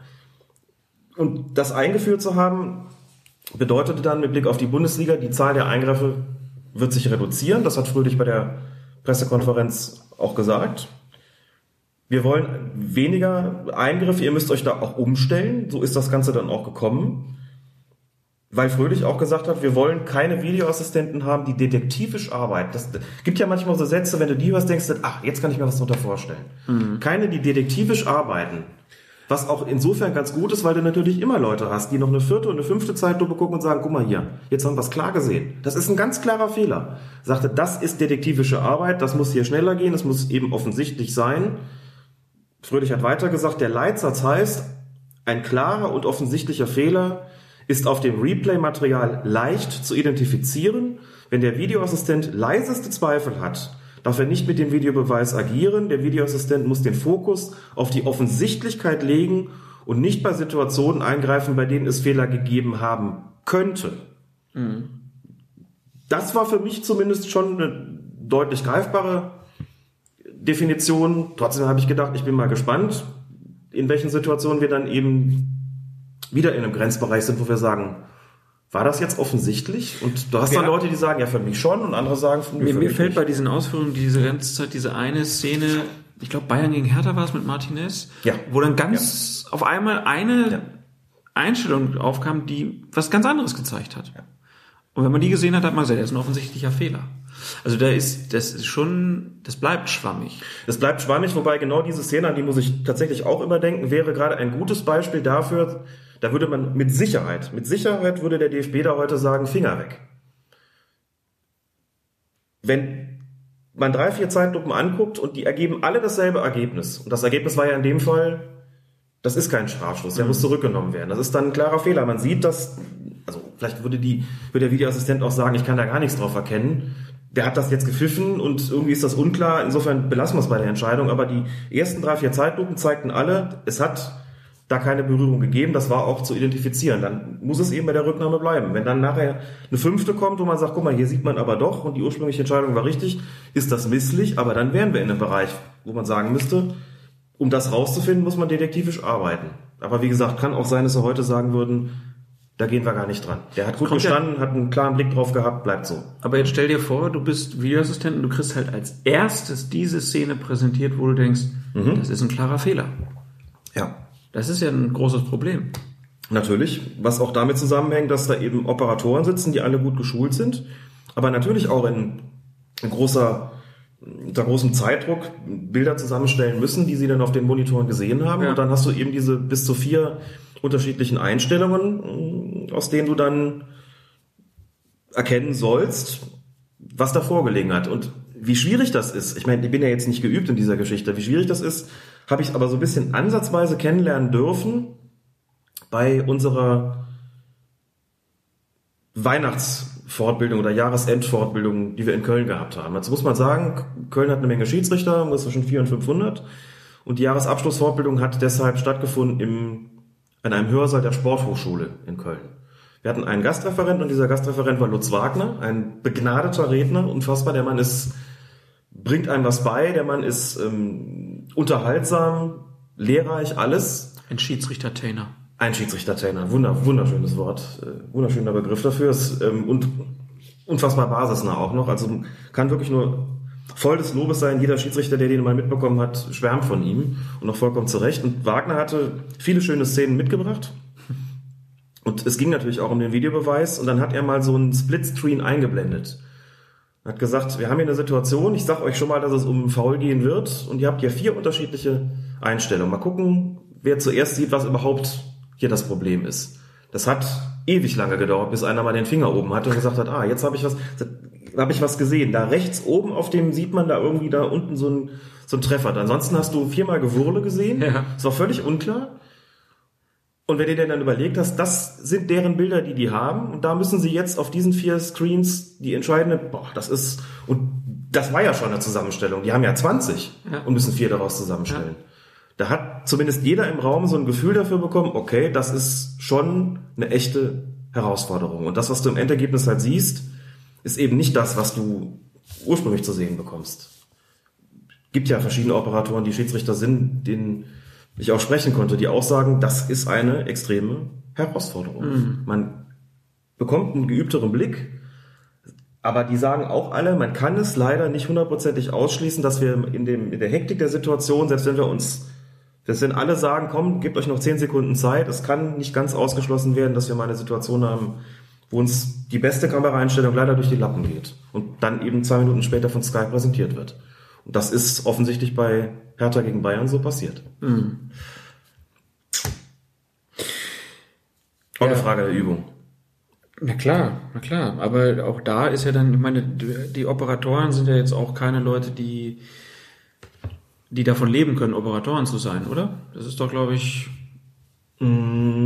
die machen ja nicht hauptberuflich, die Jungs. Es gibt doch, es gibt tatsächlich auch hauptberufliche Operatoren. Ja? Du hast Okay. ja bei Hawkeye hast du zwei Möglichkeiten. Grundsätzlich, das ist sicherlich nichts, was du alleine entscheidest, aber die zwei Möglichkeiten. Das eine sind die, die freiberuflichen Operatoren, die also auch nach Einsätzen bezahlt werden. Das andere sind die tatsächlich Hauptamtlichen. Die Möglichkeit gibt es Weil, auch. weil ich hatte jetzt so gedacht, dass das ist ja ein Job, da musst du ja auch reinkommen, Ja. äh, muss das dann beherrschen, dann auch in der Aufregung äh, der Situation. Das kann der eine bestimmt besser und der andere auch schlechter. Klar. Und ich hätte jetzt gedacht, dass da auch so ein Fluktuationsproblem entstehen kann, dass man halt immer wieder neue Operatoren anlernen muss. Aber dem ist nicht so. Doch, ist auch so. Doch, ist so. Ja, es ist zumindest so gewesen. Ich habe jetzt nicht mehr nach dem Personalbedarf gef- gefragt, aber es war auf jeden Fall so, dass noch im Laufe der Hinrunde Personalbedarf bestand. So und ähm, es war lange Zeit so Monate so, dass es ähm, drei Schiris waren, die da am Start waren, die ich auch alle kannte. Jetzt sind glaube ich noch Minimum zwei dazugekommen. Da werden noch mehr dazugekommen sein an Operatoren. Nur zwei, die halt Schiedsrichter sind, die ich halt auch kenne. Das, wo es auch immer wieder interessant ist, mit denen ähm, zu sprechen über ihre Aufgabe so, die dann einfach auch sagen, so was, was ihr Job da genau ist, ohne da jetzt irgendwie aus dem Nähkästchen zu plaudern, aber auch sagen, es gibt schon einfach oft Fälle, bei denen einfach eine extreme Stresssituation existiert. Und natürlich, du hast ja immer noch, das darf man ja nicht vergessen, du geht ja immer auch noch so ein bisschen um das, natürlich um das zwischenmenschliche Verhältnis. Ne? Auch die Videoassistenten reagieren ja nicht alle gleich. Ne? Ja. Du hast ja auch unterschiedliche Leute. Der eine, also ist vielleicht ganz, ganz ruhiger, der andere ist vielleicht ganz aufgeregt und geht auch ganz unterschiedlich mit der Situation, die gehen auch ganz unterschiedlich mit der Situation da um. Und dann ist ja normal, dass du dann auch im, im Team vielleicht mit dem einen besser kannst als mit dem anderen. Ja. Klar. Also das darf man alles nicht vergessen. Das darf eigentlich bei einer professionellen Zusammenarbeit keine übermäßig große Rolle spielen, aber in den Nuancen, im Detail ist es dann vielleicht auch nicht ganz unerheblich. Auf jeden Fall ein spannender Job, nicht entspannt. Dann haben wir ja eben schon über die Bilder in den Stadien gesprochen. Grundsätzlich hat das IFAB jetzt grünes Licht dafür gegeben, dass in den Stadien künftig Bilder der umstrittenen und überprüften Szenen gezeigt werden dürfen, damit die Zuschauer nicht länger im Unklaren gelassen werden, warum der Videobeweis jeweils eingesetzt wurde. Ähm, Ja, in den Arenen der Bundesliga werden aber wohl nicht so schnell Bilder gezeigt. Ansgar Schwenken von der DFL hat bei der Pressekonferenz gesagt, wir sind mehrheitlich, das heißt, das impliziert auch die Clubs, der Ansicht, dass die Stadionleinwand aus Qualitätsgründen, regietechnischen Gründen und nicht zuletzt aufgrund von unterschiedlichen Auffassungen zur Auslegung nicht der richtige Ort ist, Entscheidungen öffentlich zu transportieren. Was sagt man dazu? Das ist doch Quatsch. Entschuldigung. Das ist doch Quatsch, oder?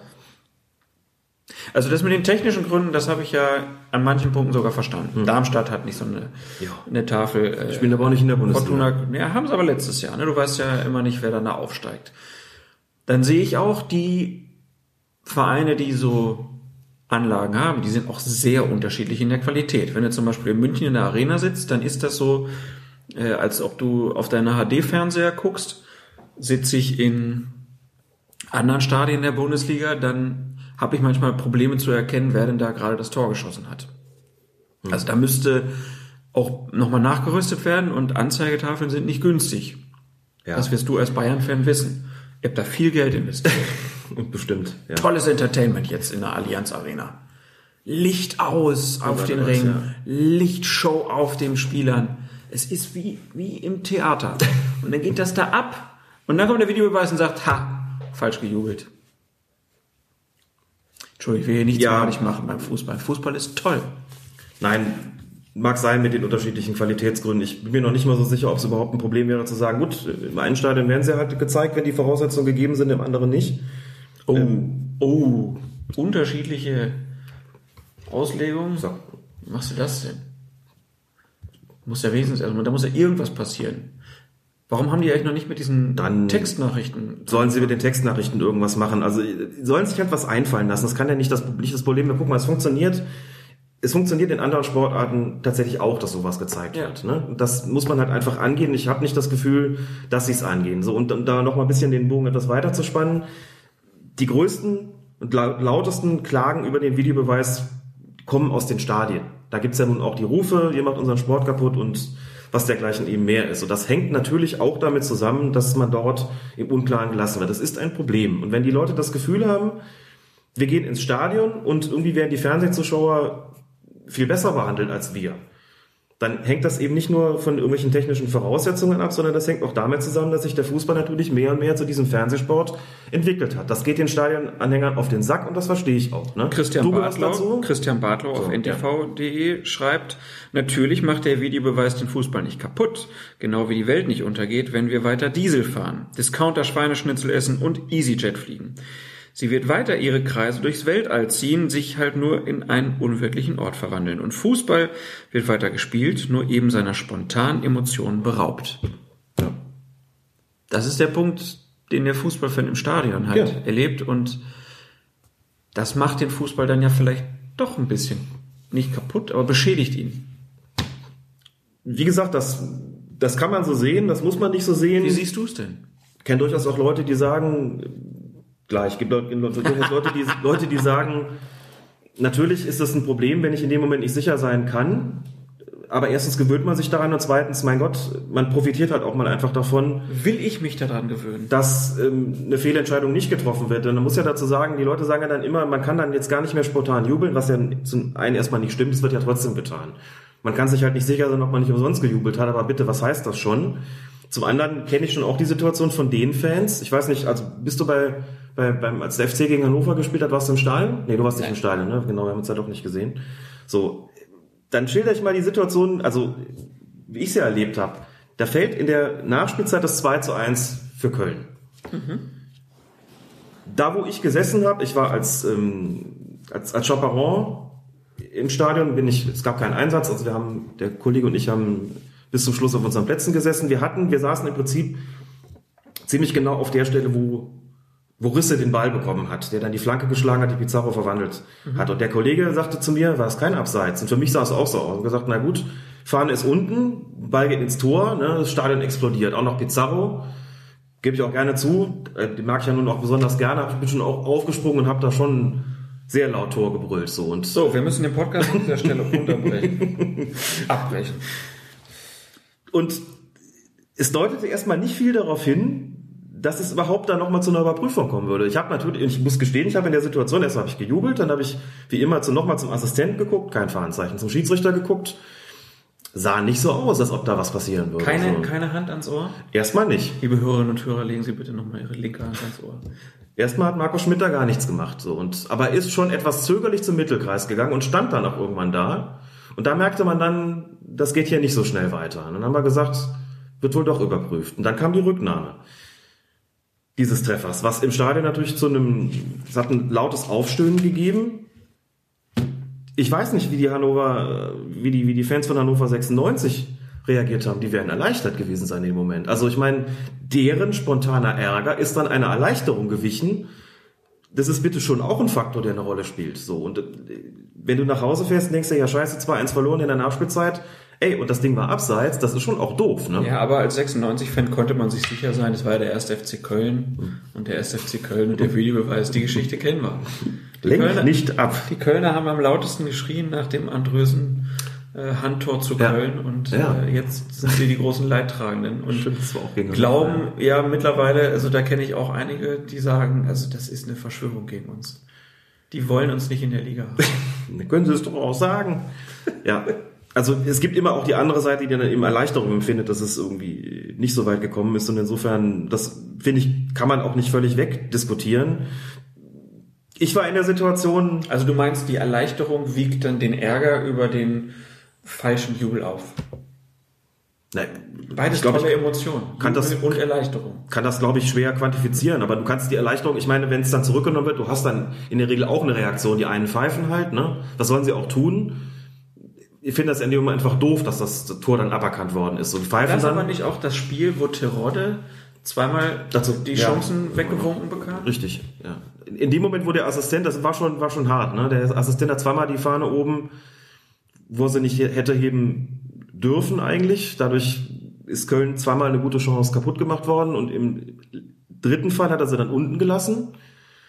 Da war es dann auch nicht richtig, da hätte er sie natürlich heben sollen. Also, aber natürlich ist das von den Regularien alles richtig gelaufen. Man sagt, ja gut, dann gucken wir halt nach und sagen, ja, dann zählt das Tor halt nicht so. Und ich denke, die Erleichterung bei den Hannoveraner Fans dürfte auch nicht, nicht gering gewesen sein. Also das ist zumindest ein Aspekt, wenn es immer heißt, das tötet die Emotionen ab. Es gibt schon auch die andere Seite, die ja dann davon profitiert, wenn so eine Entscheidung revidiert wird. Das sollte man vielleicht auch nicht vergessen. Erleichterung, der neue Jubel. Ja, als Bayern-Fan befindet man sich ja sowieso in dem permanenten Zustand, dass man bei Spielen Erleichterung empfindet, dass es nicht schiefgegangen ist. Gegen den HSV vor allen Dingen. Puh, haben wir die mal wieder geschlagen. Waren nur 50 Tore in den letzten sechs Spielen. Also ich habe schon Spiele im Stadion jetzt erlebt mit Videobeweis, wo ich dachte so, gut, das, also in dem konkreten Fall, das ist wie gesagt schon hart. Ne? Nachspielzeit, Tor, neue Hoffnung beim FC, dann ist es noch Pizarro, riesenromantische Geschichte, die Leute haben sich unheimlich gefreut. So alles nach einem anerkannten Tor und dass das dann zurückgenommen wird, das bringt einen schon in eine Situation auch als Zuschauer oder als Fan, wo man sich dann denkt so, boah, das ist schon hart, ne? Ja. Das ist schon richtig hart. Ja. Tja, Aber auch hier, wie gesagt, unterschiedliche Perspektiven. Und ich meine, dass, also um noch darauf zurückzukommen, diese Geschichte mit den Stadien, da muss ich was tun. Also er sagt noch, ich kann das noch im Einzelnen ganz kurz aus Qualitätsgründen. Hast du gerade schon was dazu gesagt? Gut, da kann ich noch am ehesten sagen, sicher, das sollte schon vernünftig präsentiert werden. Regietechnischen Gründen, die lassen sich lösen. Die regietechnischen Probleme lassen sich gewiss lösen und nicht zuletzt aufgrund von unterschiedlichen Auffassungen zur Auslegung. Ja, natürlich, na und? Also das ist nun gerade überhaupt kein Argument. Ja klar, dann zeigst du das. Natürlich wirst du heftige emotionale Reaktionen im Stadion haben, wenn du das das wollen wir doch. Das will doch das Fernsehen auch. Dahlmann, Buschmann, boah, Emotiones. Ja, Funktionäre denken ja dann eher dran, das wird dann für den Schiedsrichter vielleicht schwieriger, aber bitte, das äh, Nee, für den Schiedsrichter wird es dadurch leichter.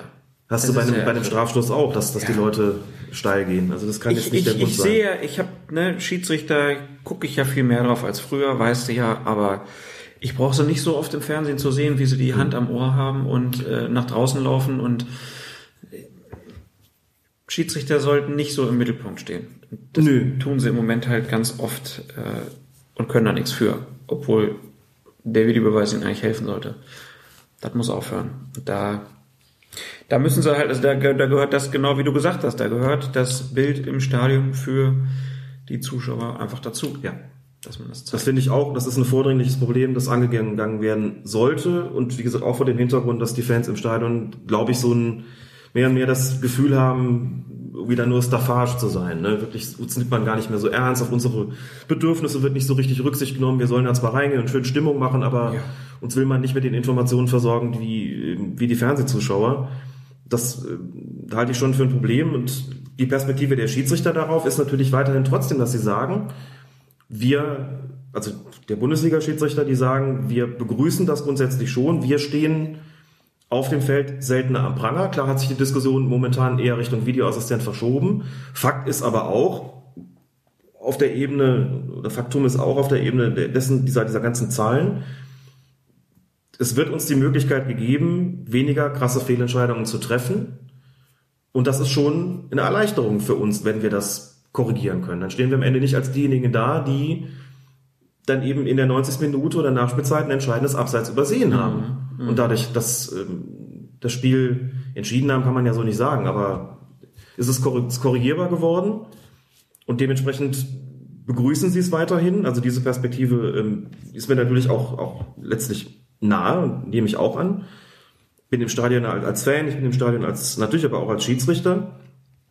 TV-Zuschauer haben wir schon drüber gesprochen, haben die komfortabelste Situation, weil sie natürlich alle Bilder sehen.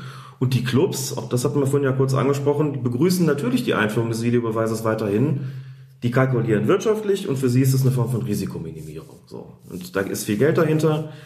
Und insofern finde ich es auch vollkommen normal, dass man, je nachdem, welche Perspektive man einnimmt, manchmal ist es vielleicht auch mehr als eine, mh, zu unterschiedlichen Ergebnissen kommen kann. Dann finde ich auch die Meinung völlig legitim zu sagen, ähm, passt uns irgendwie nicht, sind eher traditionell ausgerichtet, ja, dann lieber mal einen Fehler irgendwie hinnehmen, statt ähm, zu jubeln und dann irgendwie die Enttäuschung einstecken zu müssen. Aber ich glaube nicht, dass es da wirklich so eine schwarz-weiß äh, Position gibt. Ähm, Aber bist du denn jetzt eher pro oder eher kontra Videobeweis? es hängt, wie gesagt, bei mir nach wie vor so ein bisschen davon ab, in, welche Rolle ich da gerade schlüpfe. Muss ja auch dazu sagen, ne, nachdem, also nochmal noch mal rückblickend auf unseren Podcast, äh, lange Zeit, oder ich zumindest lange Zeit wirklich sehr skeptisch gewesen bin, was den Videobeweis betrifft. Hab auch gesagt, ich glaube, dass ähm, man sollte das Spiel auch mit seinen ganzen Fehlern einfach so lassen. Das vernachlässigt natürlich das, das ökonomische Argument vollkommen. Zu Recht. Und vielleicht auch an der Stelle einfach, ja, vielleicht auch an der Stelle zurecht. Bin aber natürlich auch so ein bisschen in die Situation gekommen, ganz ohne Frage. Ähm, Ich meine, wir sind hier als Paulinas Erben Podcast diejenigen, die sich in die Perspektive der Schiedsrichter hineinversetzen, die, wenn Fehler passieren, erklären, warum sie passiert sind und einfach versuchen auch um Verständnis, Einsicht und Akzeptanz zu werben. Das hat dazu geführt, das war mir vorher so klar, ehrlich gesagt nicht, dass als der Videobeweis eingeführt worden ist, natürlich jetzt auch drum ging, da sitzen jetzt die Kollegen im Studio, also kümmern wir uns mal darum, was machen die da? Dass es im Prinzip jetzt auch darum geht, zu erklären, was tun die einfach da. Mit dem Job ist man schon ganz gut beschäftigt, muss man sagen. Klar, gehört zum Schiedsrichterteam dazu. Deswegen ist meine Perspektive auch so ein bisschen verschoben worden in die Richtung, was machen die eigentlich da, was, ähm, wie läuft das Ganze? wenn irgendwas falsch läuft, warum läuft das falsch? Also im Grunde genommen ist es eine Verlängerung dessen, was wir bis jetzt immer erklärt haben, von den Dingen, die auf dem Feld passieren, auch noch mit rein ins Studio.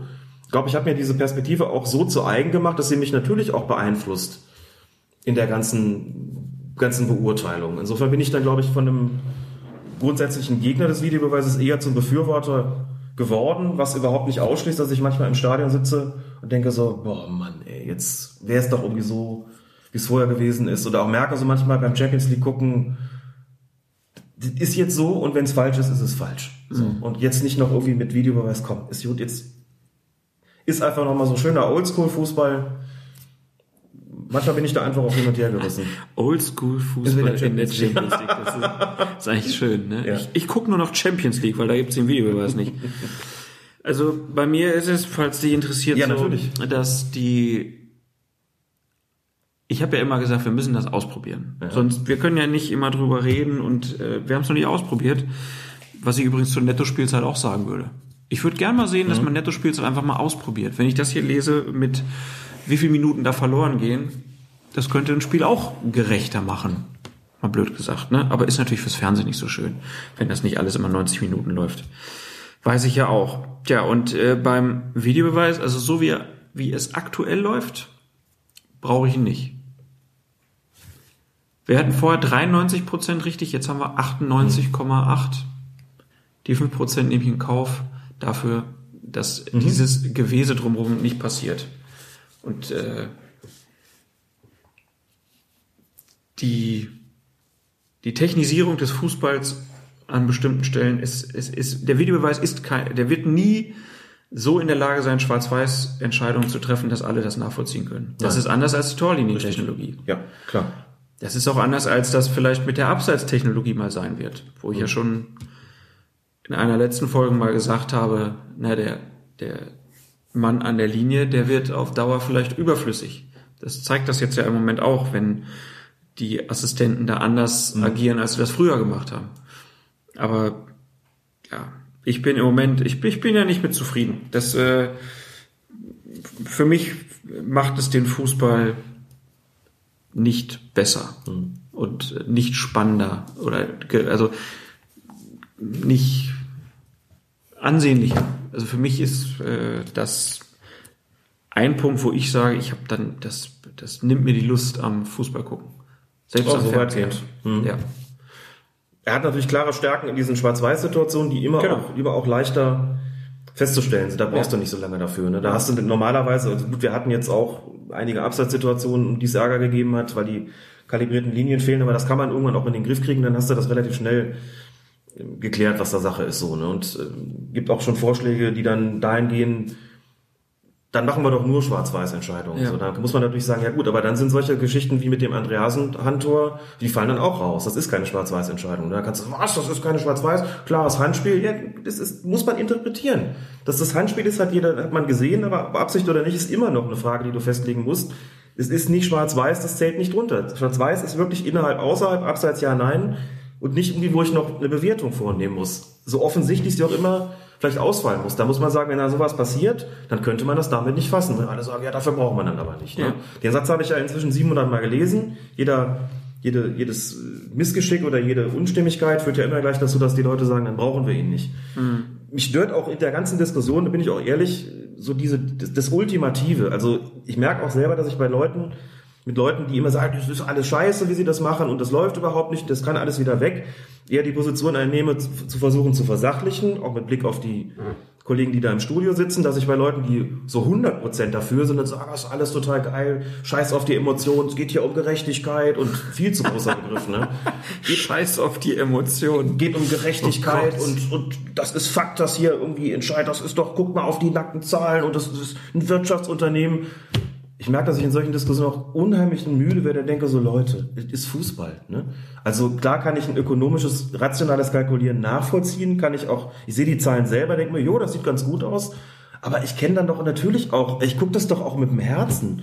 Denke mir so, das ist mir jetzt aber auch zu, zu technokratisch, diese Sichtweise. Also diese totale Begeisterung, die ich da gelesen habe und äh, da nehme ich dann eher die Position an, ja Moment, was hältst du denn, was sagst du denn zu den Leuten, die, also jetzt auch so argumentieren, wie du es jetzt gerade getan hast.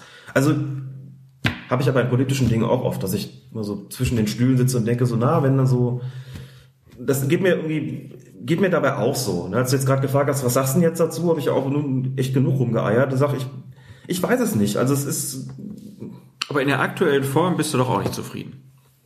Ja, aber das ist, das wiederum würde ich vor den Hintergrund stellen, dass ich auch nicht erwartet habe, dass es sofort perfekt läuft. Ich glaube, das ist, äh, also Sie haben von Anfang an gesagt, da kann man ja auch schön darauf verweisen, diese Nummer mit Eingriff nur bei klaren Fehlern. Da haben wir ganz am Anfang der Saison gesagt, das wird auf jeden Fall ein heftiger Streitpunkt sein. Das haben sie selbst gesagt. Das haben sie selbst Sascha gesagt. Stegemann im Ja. Interview ähm, hat gesagt, es ist nun nicht klar, was ein klarer Fehler ist. Genau. Und das war vollkommen klar, dass es darüber Streit geben würde. So, mein Problem damit sind ganz andere Dinge, dass man sich darüber streiten kann und dass das schwierig ist, fand ich völlig, äh, völlig deutlich abzusehen. Es ist langweilig, das ist normal zu sagen, aber dennoch, es muss, gehört eben dazu. Es ist besser geworden, viel besser geworden, gerade in der Rückrunde. Trotzdem, es hat ein einfaches Transparenzproblem gehabt das muss man ja auch dazu sagen, man muss die Leute doch mitnehmen. So, ich muss es im, irgendwie dafür sorgen, dass es im Stadion gezeigt wird. Ich brauche auf jeden Fall Leute, die, die sowas erklären. Der DFB hat jetzt, das ist beim Videobeweis nur begrenzt zu tun, eine neue Rubrik eingeführt auf seiner Website. Ich erkläre es mal. Erste Folge, ein Schiedsrichterassistent, ein Videoassistent und Lutz Michael Fröhlich erklären strittige Entscheidungen. Wunderbar, ne? so muss das sein. Bitte mehr davon. Und wenn man die Leute mitgenommen hätte und nicht irgendwie so ein, so ein Ding, was wir auch kritisiert haben in der letzten Folge, so eine dilettantische Nummer dahingelegt mit und alles in den Sand gesetzt, den die eigene DFB-Präsident nicht mitgenommen, das ist doch klar, dass das dann nicht an Akzeptanz gewinnt. Und ich glaube, das ist was gewesen, von dem ich sagen würde, das hätte man ganz anders machen sollen, ganz anders machen müssen. Es ist einfach elementar, dass diese Transparenz existiert. Wir leben in einer scheiß Wort, trotzdem Mediengesellschaft. Da muss man das Ganze einfach machen. Wir sind hier nicht mehr in den 80er, 90er Jahren, wo man es irgendwie im stillen Kämmerlein und so nach dem Motto, wir entscheiden und wir wissen, wie der Hase läuft und alle anderen haben uns irgendwie zu folgen. Das muss man anders angehen. Hätten sie das getan, wäre die Akzeptanz auch schon eine ganz andere. Und dann würden wir vielleicht auch jetzt eine ganz andere Diskussion führen. So. Ähm, Gut, das haben wir ja immer schon gesagt. Und ich habe auch gedacht, ach guck, sie machen jetzt wieder was. Ja. Ähm, das ist auch ganz interessant, die drei Entscheidungen. Ich hoffe, sie macht's weiter. Über den Titel würde ich nochmal nachdenken. Ich erkläre es mal. Also mehr von oben herab kann man es gar nicht sagen. Na gut, ich erklär's mal. Wenn Sie es nicht verstanden haben, ich erklär's mal. So kam es bei mir an. Aber egal. Colinas Erben war schon vergeben. Ja gut, was hätte man da machen können? Man hätte ja Ahlenfeld, Ahlenfelders Ahnen wäre noch frei. Ähm, ja, also, aber auf jeden Fall, das haben wir ja schon tausendmal gesagt, dass da, da fehlt ein Portal auch einfach, wo man sich da mal Sachen mal angucken kann. Also zum Beispiel diese elf Szenen, wo sie es nicht geändert haben wollen, warum wird das nicht präsentiert? Das kann man sich ja immer wieder fragen. Rechtliche Gründe, stimmt. Ach, rechtliche Gründe. Was die DFL auf ihrem Twitter-Account alles zeigt, wundert einen ja auch immer. Stimmt. Also kann euch der DFB dann sagen, nee, ach, das, das hat reg- regietechnische Gründe. das ist schwach. Das geht so nicht. Ja, äh, ich befürchte, wir werden da nochmal wieder drüber sprechen. Ja, Immer mal wieder. Machen jetzt aber mal eine kurze Pause. Ähm, ich war ja bei diesem Termin, bei dieser Pressekonferenz und habe da auch äh, mit ein paar Leuten sprechen können. Da würde ich sagen, hören wir jetzt mal ein bisschen rein. ein kleines Potpourri. Sehr schön.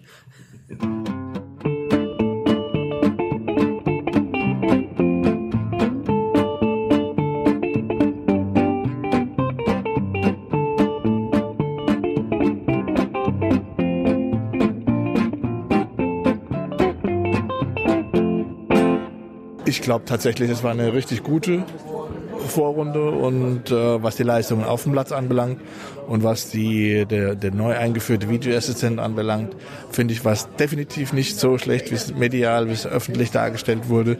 Ähm, wir haben viel erreicht, aber nicht alles, was wir wollten.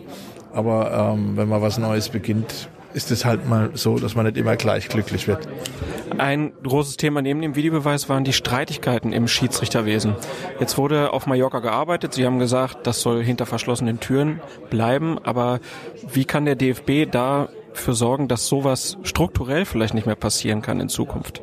Ja, das sind wir ja dran. Das sind ja unterschiedliche Schritte. Wir haben, wir haben ja vorher schon mal ähm, analysiert, woher gewisse Probleme im, im Schiedsrichterbereich kommen und haben, werden es einfließen lassen in verschiedene Dinge, wie jetzt die Einführung dieses Leistungsprofils ist, wenn man genau nimmt, ja schon mal der erste Schritt in diese Richtung. Und jetzt gehen wir, wie wir das eigentlich immer tun, Schritt für Schritt weiter und gucken, dass wir die Dinge so implementieren, dass äh, zumindest äh, die, die, die Kernursache nicht mehr so stattfinden kann, wie es jetzt passiert ist. Was ist denn die Kernursache aus Ihrer Sicht? Das erfahren Sie dann, wenn wir das Problem gelöst haben. Herr Kinkel hat äh, ja für die Ethikkommission sich des Schiedsrichterkonfliktes angenommen. Wie lief die Arbeit mit der Ethikkommission aus Ihrer Sicht, aus Ihrer Funktion ab? Ja, relativ einfach, das weiß ich nicht, weil wir, weil die Ethikkommission ist eine unabhängige Kommission. Und äh, wir hatten im Vorfeld einfach schlichtweg nur überlegt, wem geben wir dieses Thema zur Erklärung. Ähm, wir haben, welche Möglichkeiten haben wir? Da sind, ist zunächst mal der, der DFB interne Kontrollausschuss. Ähm, wir haben für uns gedacht, da ist jetzt schon zu viel, zu viel ähm, Ballyhoo dr drumherum dran und äh, haben gedacht, dann wird wieder möglicherweise bemängelt, das ist ja eine DFB-Instanz, die prüft und damit einfach nicht mehr unabhängig. Und als wir unabhängig, unabhängige Ethikkommission. Klar, wir haben ja eigentlich dieses, dieses Werkzeug ähm, seit dem letzten, dem vorletzten DFB-Bundestag. Und dann haben wir gesagt, das ist der richtige Schritt, gehen wir es dahin.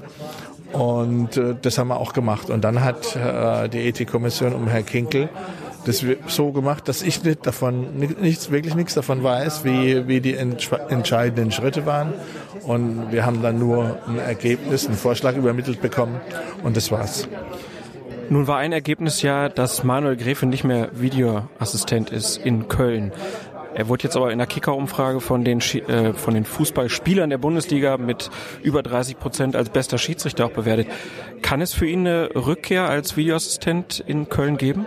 Also wir haben, wir haben ja verschiedene ähm, Dinge, die wir im Moment am Laufen haben. Wir haben einerseits haben wir diesen, diesen Prozess, den wir in Mallorca begonnen haben. Da geht es um das Thema, wie äh, gehe ich als Schiedsrichter mit meinem Kollegen um. Das ist die eine, die eine Welt. Und die andere ist, ist eben die, die erhobenen Vorwürfe. Und wir sind jetzt im Klärungsprozess. Ähm, und der, die, die Entscheidung, was dann am Ende des Tages passieren wird, in welche Richtung auch immer, das wird sich anhand der dann äh, feststehenden Untersuchungsergebnisse ergeben.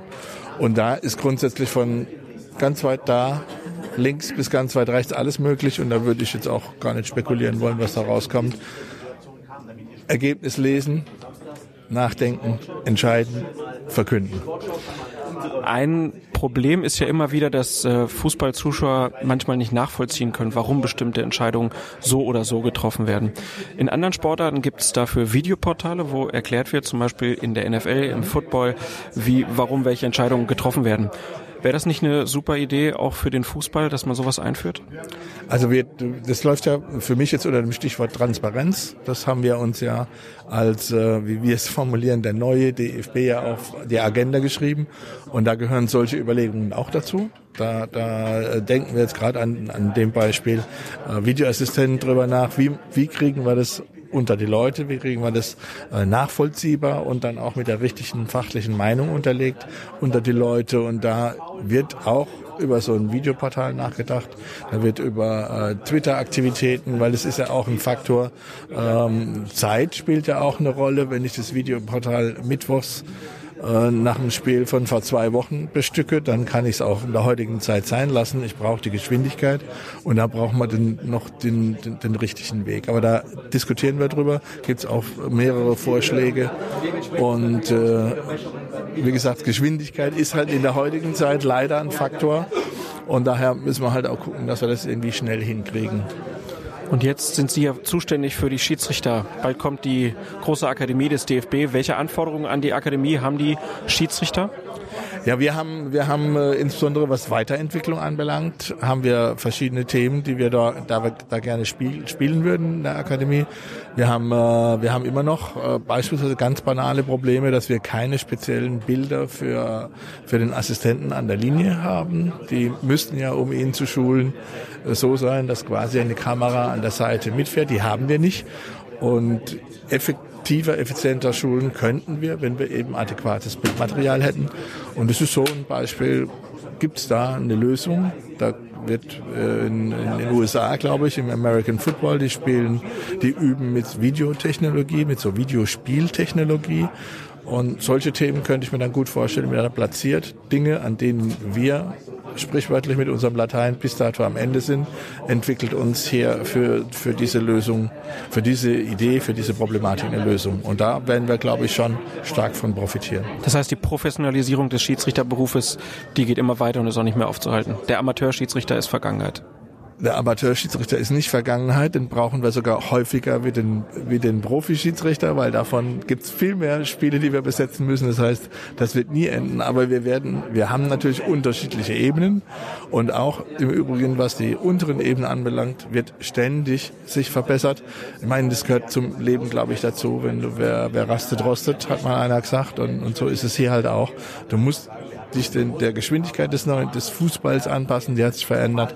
Und so wirst du immer wieder mit der Zeit gehen müssen, neue Techniken bieten, neue Möglichkeiten. Dann musst du einfach immer am Puls der Zeit bleiben. Das werden wir versuchen, da mithalten zu können, auch wenn es anstrengend ist.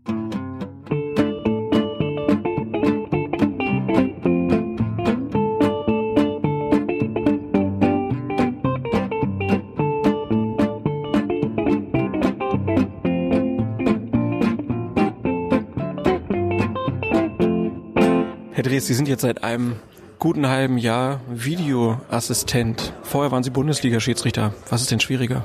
Oh, das ist eine sehr interessante Frage, das stimmt. Also ähm, habe ich mich auch gefragt im Verlauf der Hinrunde, was ist da eigentlich so ein bisschen schwieriger?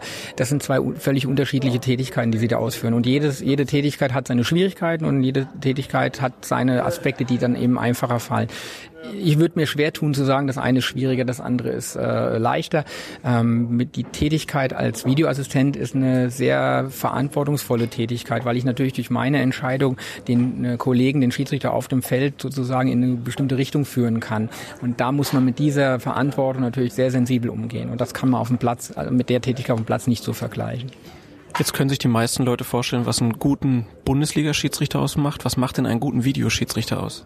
Dass er mit Ruhe und Gelassenheit und mit Blick für die für das Spiel und für die Situation ähm, erkennt, in welchen kritischen Situationen er sich ähm, einbringen muss, um dem Schiedsrichter eine Hilfestellung zu geben, um einen klaren und eindeutigen und eigentlich für jedermann nachvollziehbaren Fehler zu verhindern. Sie haben ja früher auf dem Platz gestanden. Wie ist das äh, der Unterschied vom Feld, eine Bewertung äh, abzugeben und dann am Videobildschirm? Ich stelle mir den Unterschied eigentlich ziemlich groß vor. Ja, der ist krass. Wenn, da muss man wirklich sagen, also früher auf dem Feld haben sie auch, ähm, hat auch Intuition viel, eine große Rolle mitgespielt. Äh, auch die Spielentwicklung, also die Atmosphäre, die im Stadion abläuft, trägt auch dazu bei, wie ich als Schiedsrichter natürlich da auch agiere. Wenn ich eine sehr hitzige Atmosphäre habe, dann werde ich dementsprechend als Schiedsrichter mein, meine Art zu pfeifen auch ein bisschen anpassen auf diese Sache. Wenn ich ein ruhiges Spiel habe, dann kann ich das dementsprechend auch anders machen. Diese, diesen emotionalen Aspekt, der, der fällt ja für mich als Videoassistent völlig raus. Ich habe eine Analyse von Bildern zu machen und da einfach zu einer Entscheidung im Endeffekt zu kommen. Und das ist natürlich eine ganz andere Geschichte wie, wie damals auf dem Feld. Und die Kollegen, die jetzt in der Bundesliga pfeifen, was geben die für Rückmeldungen? Ich stelle mir es sehr schwierig vor, wenn ich eine Bewertung auf dem Feld getroffen habe und muss dann wenige Sekunden später auf dem Bildschirm was sehen, was in meinem Kopf praktisch gar nicht stattgefunden hat. Wie kann man diese Bilder abgleichen? Das ist eben genau die Schwierigkeit, die wir auch in der Hinrunde jetzt haben, dass Schiedsrichter teilweise dann eine ganze Halbzeit äh, durchs, übers Feld gelaufen sind und haben eine Entscheidung getroffen, die sie selbst nicht wahrgenommen haben.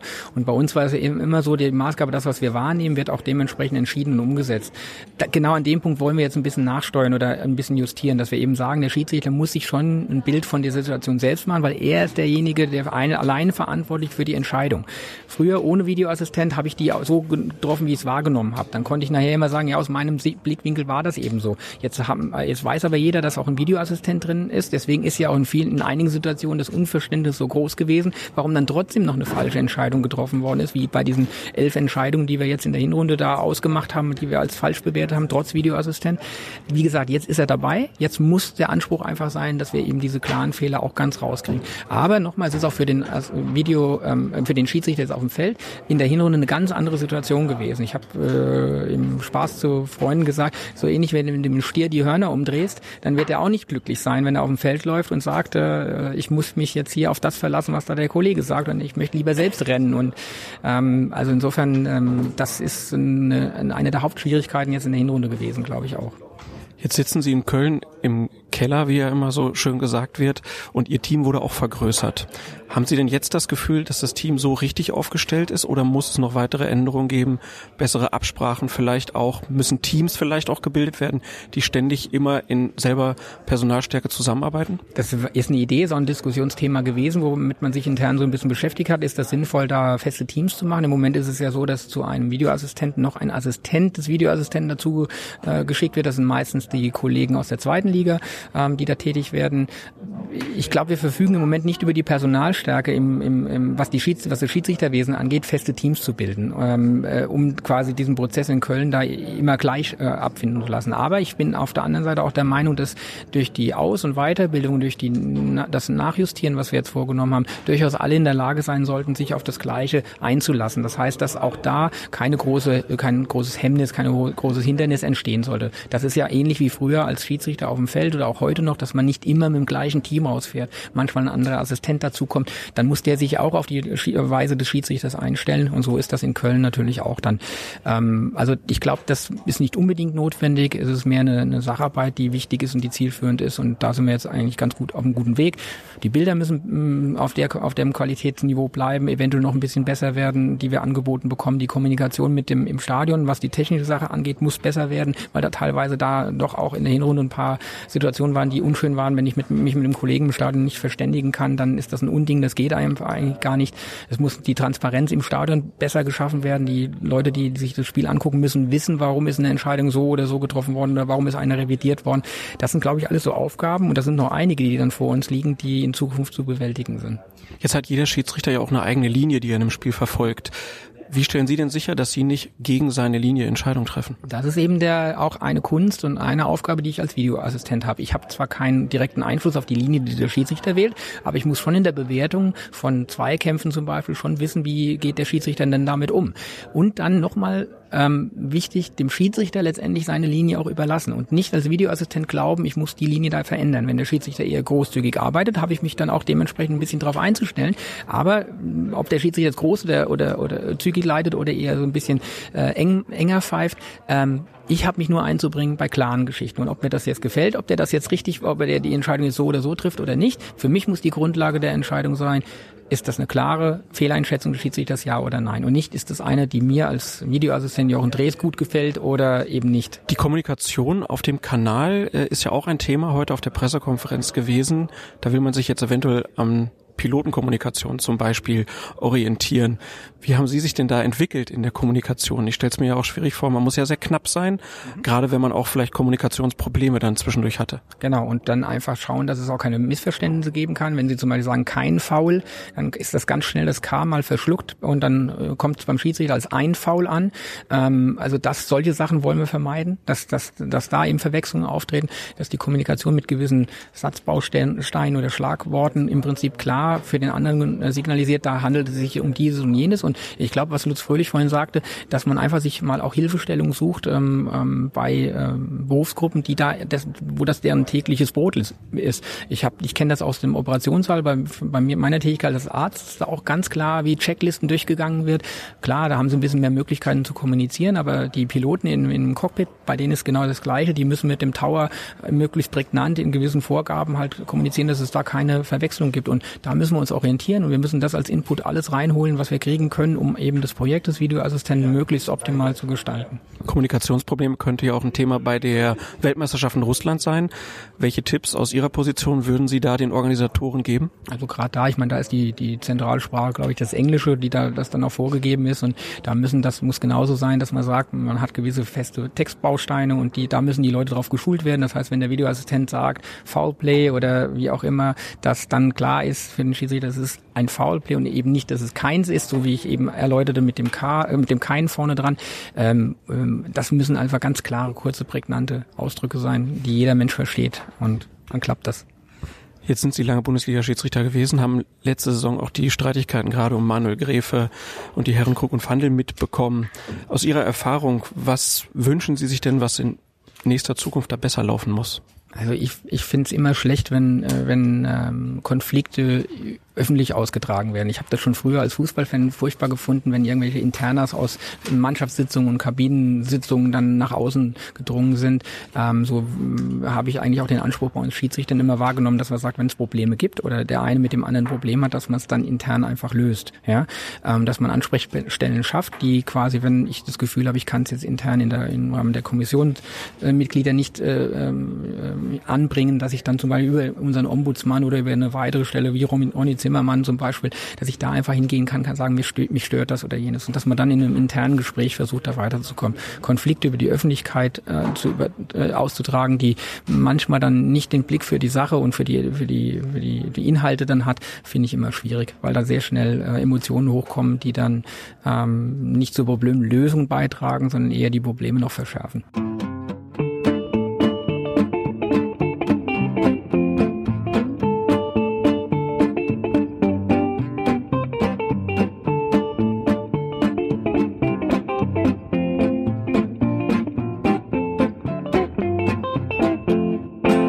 Fröhlich, in der Hinrunde war vor allen Dingen der Videobeweis großes Thema. Haben Sie das Gefühl, dass in dieser Bewertung die Schiedsrichter insgesamt in der Bundesliga zu schlecht weggekommen sind in der Bewertung?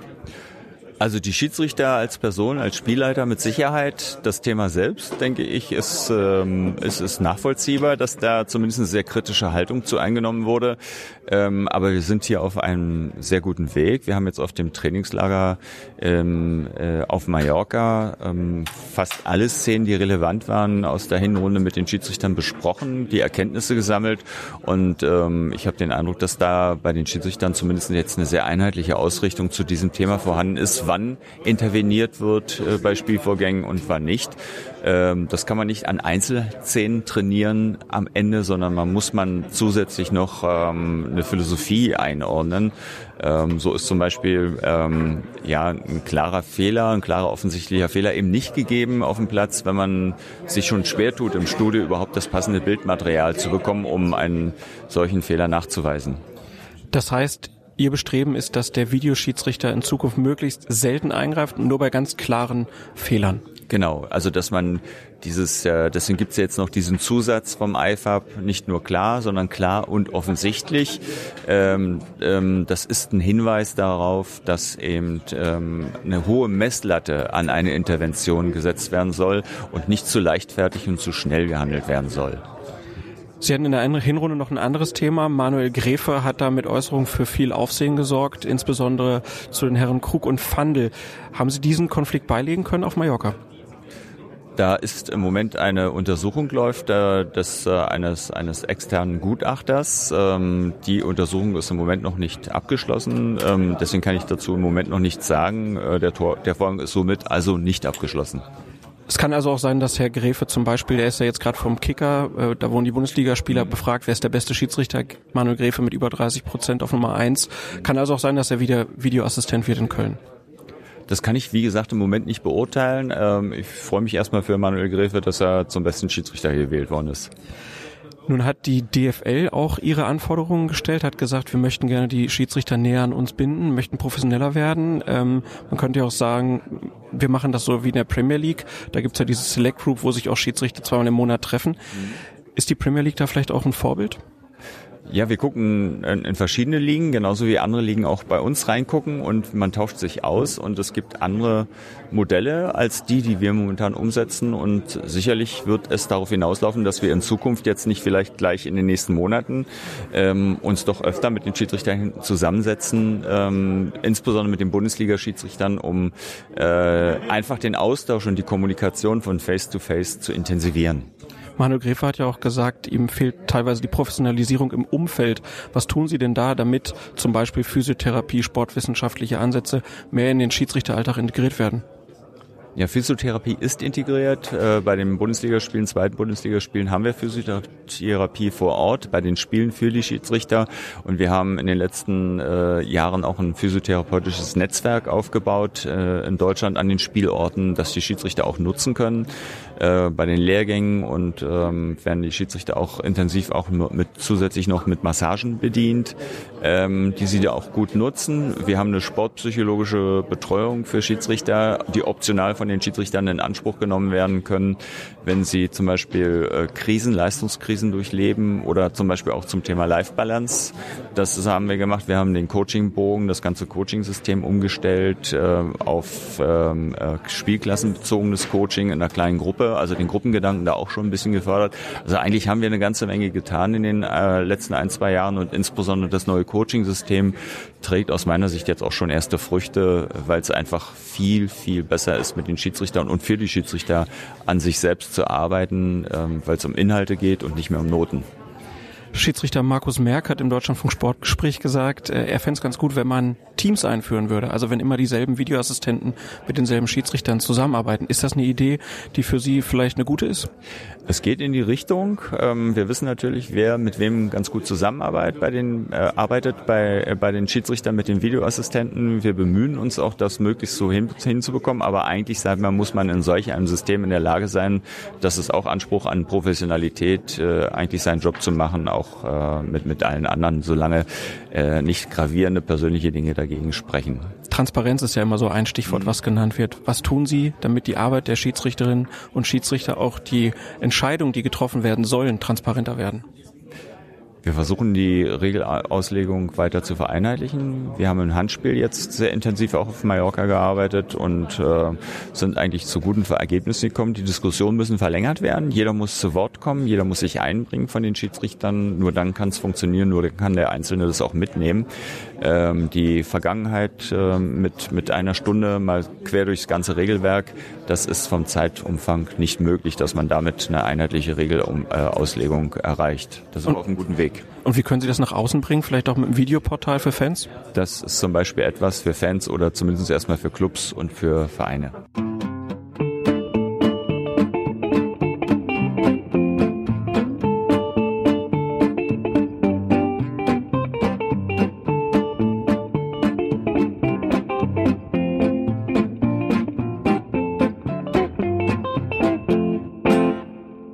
Zimmermann, Vizepräsident des Deutschen Fußballbundes, Jochen Drees, ehemaliger Bundesliga-Schiedsrichter und jetzt Video Assistant Referee und Lutz Michael Fröhlich. Ich glaube, man kann sagen, Schiedsrichter-Chef in Deutschland und zuständig für den Videobeweis. Ja, in Kürze. Dann gucken wir doch mal auf den 18. Spieltag. Erster FC Köln gegen Borussia Mönchengladbach. Schiedsrichter war Felix Zweier. Es lief die 86. Spielminute. Der Gladbacher Jonas Hoffmann, er läuft im Strafraum der Kölner beim Spielstand von 1 zu 1 ein Zuspiel von Torgen Hazard und zieht sofort ab. Der Kölner Jorge Mere. Dankeschön, hat mit einem Tackling noch versucht, den Ball wegzuspitzeln oder wenigstens den Torschuss zu blockieren.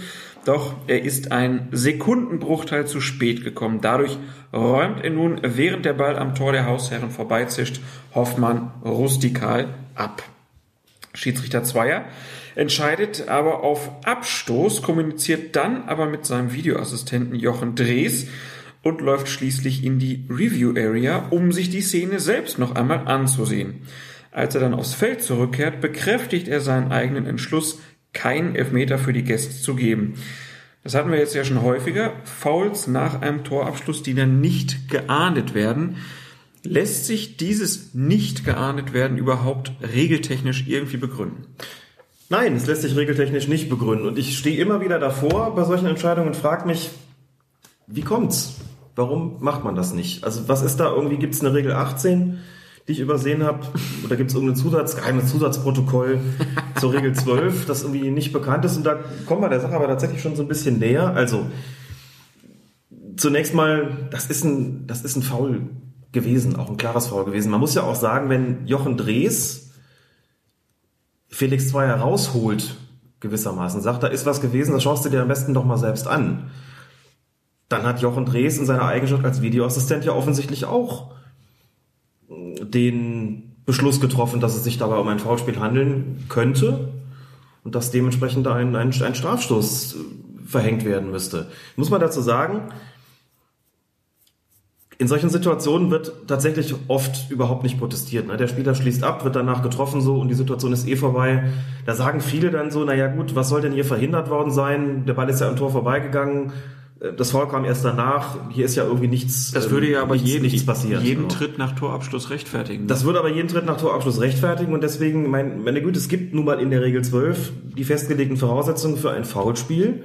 So, und solange der Ball im Spiel ist, da steht nichts davon, ob der Torabschluss schon erfolgt ist. Du kannst sagen, so eine Regelauslegung hat eine gewisse Akzeptanz, aber das kann dann tatsächlich auch nicht immer das, das Kriterium sein, zumal man auch sagen muss, die Gladbacher haben sich schon beschwert. Nicht nur auf dem Platz, sondern auch nachher. Die haben gesagt, gibt es da keinen Strafstoß oder mhm. was? Ne? Zumal sie das Spiel verloren haben. Jetzt keinen Strafstoß gegeben. Dann haben sie noch das 2 zu 1 kassiert und das Spiel verloren. Gegen Köln. In Köln.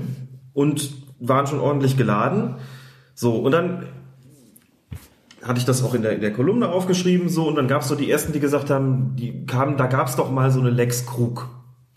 So, das habe ich schon öfter gehört, aber ich habe nie von der, nie eine Lex Krug wie vor mir gesehen und letztlich. Das ist halt diese geheime Regel 18. ja genau. Die Lex Krug. Krug soll mal gesagt haben, irgendwann, wenn, also auch gegenüber, ich glaube, irgendwelchen Leuten von der wahren Tabelle, wohl auch im persönlichen Gespräch, wenn der Torabschluss erfolgt sei und es dann ein, ein Foul gebe, dann entscheide der Schiedsrichter nicht mehr auf, auf da werde kein Strafstoß mehr gegeben. Ich weiß jetzt nicht, ob das unbedingt eine Quelle ist, die ich für, für absolut zuverlässig halten würde. Dann meldete sich aber bei uns ein Sky-Reporter. Ein Sky-Reporter, der uns auf Twitter folgt und sagte, er hat das angesprochen nach dem Spiel. Hat gesagt, auf welcher Grundlage wird denn, nein, nicht nach dem Spiel, Unsinn hatte ich jetzt falsch abgespeichert. Er hat mal ein Mitglied der DFB-Schiedsrichterkommission angesprochen, ganz grundsätzlich auf diese Situation.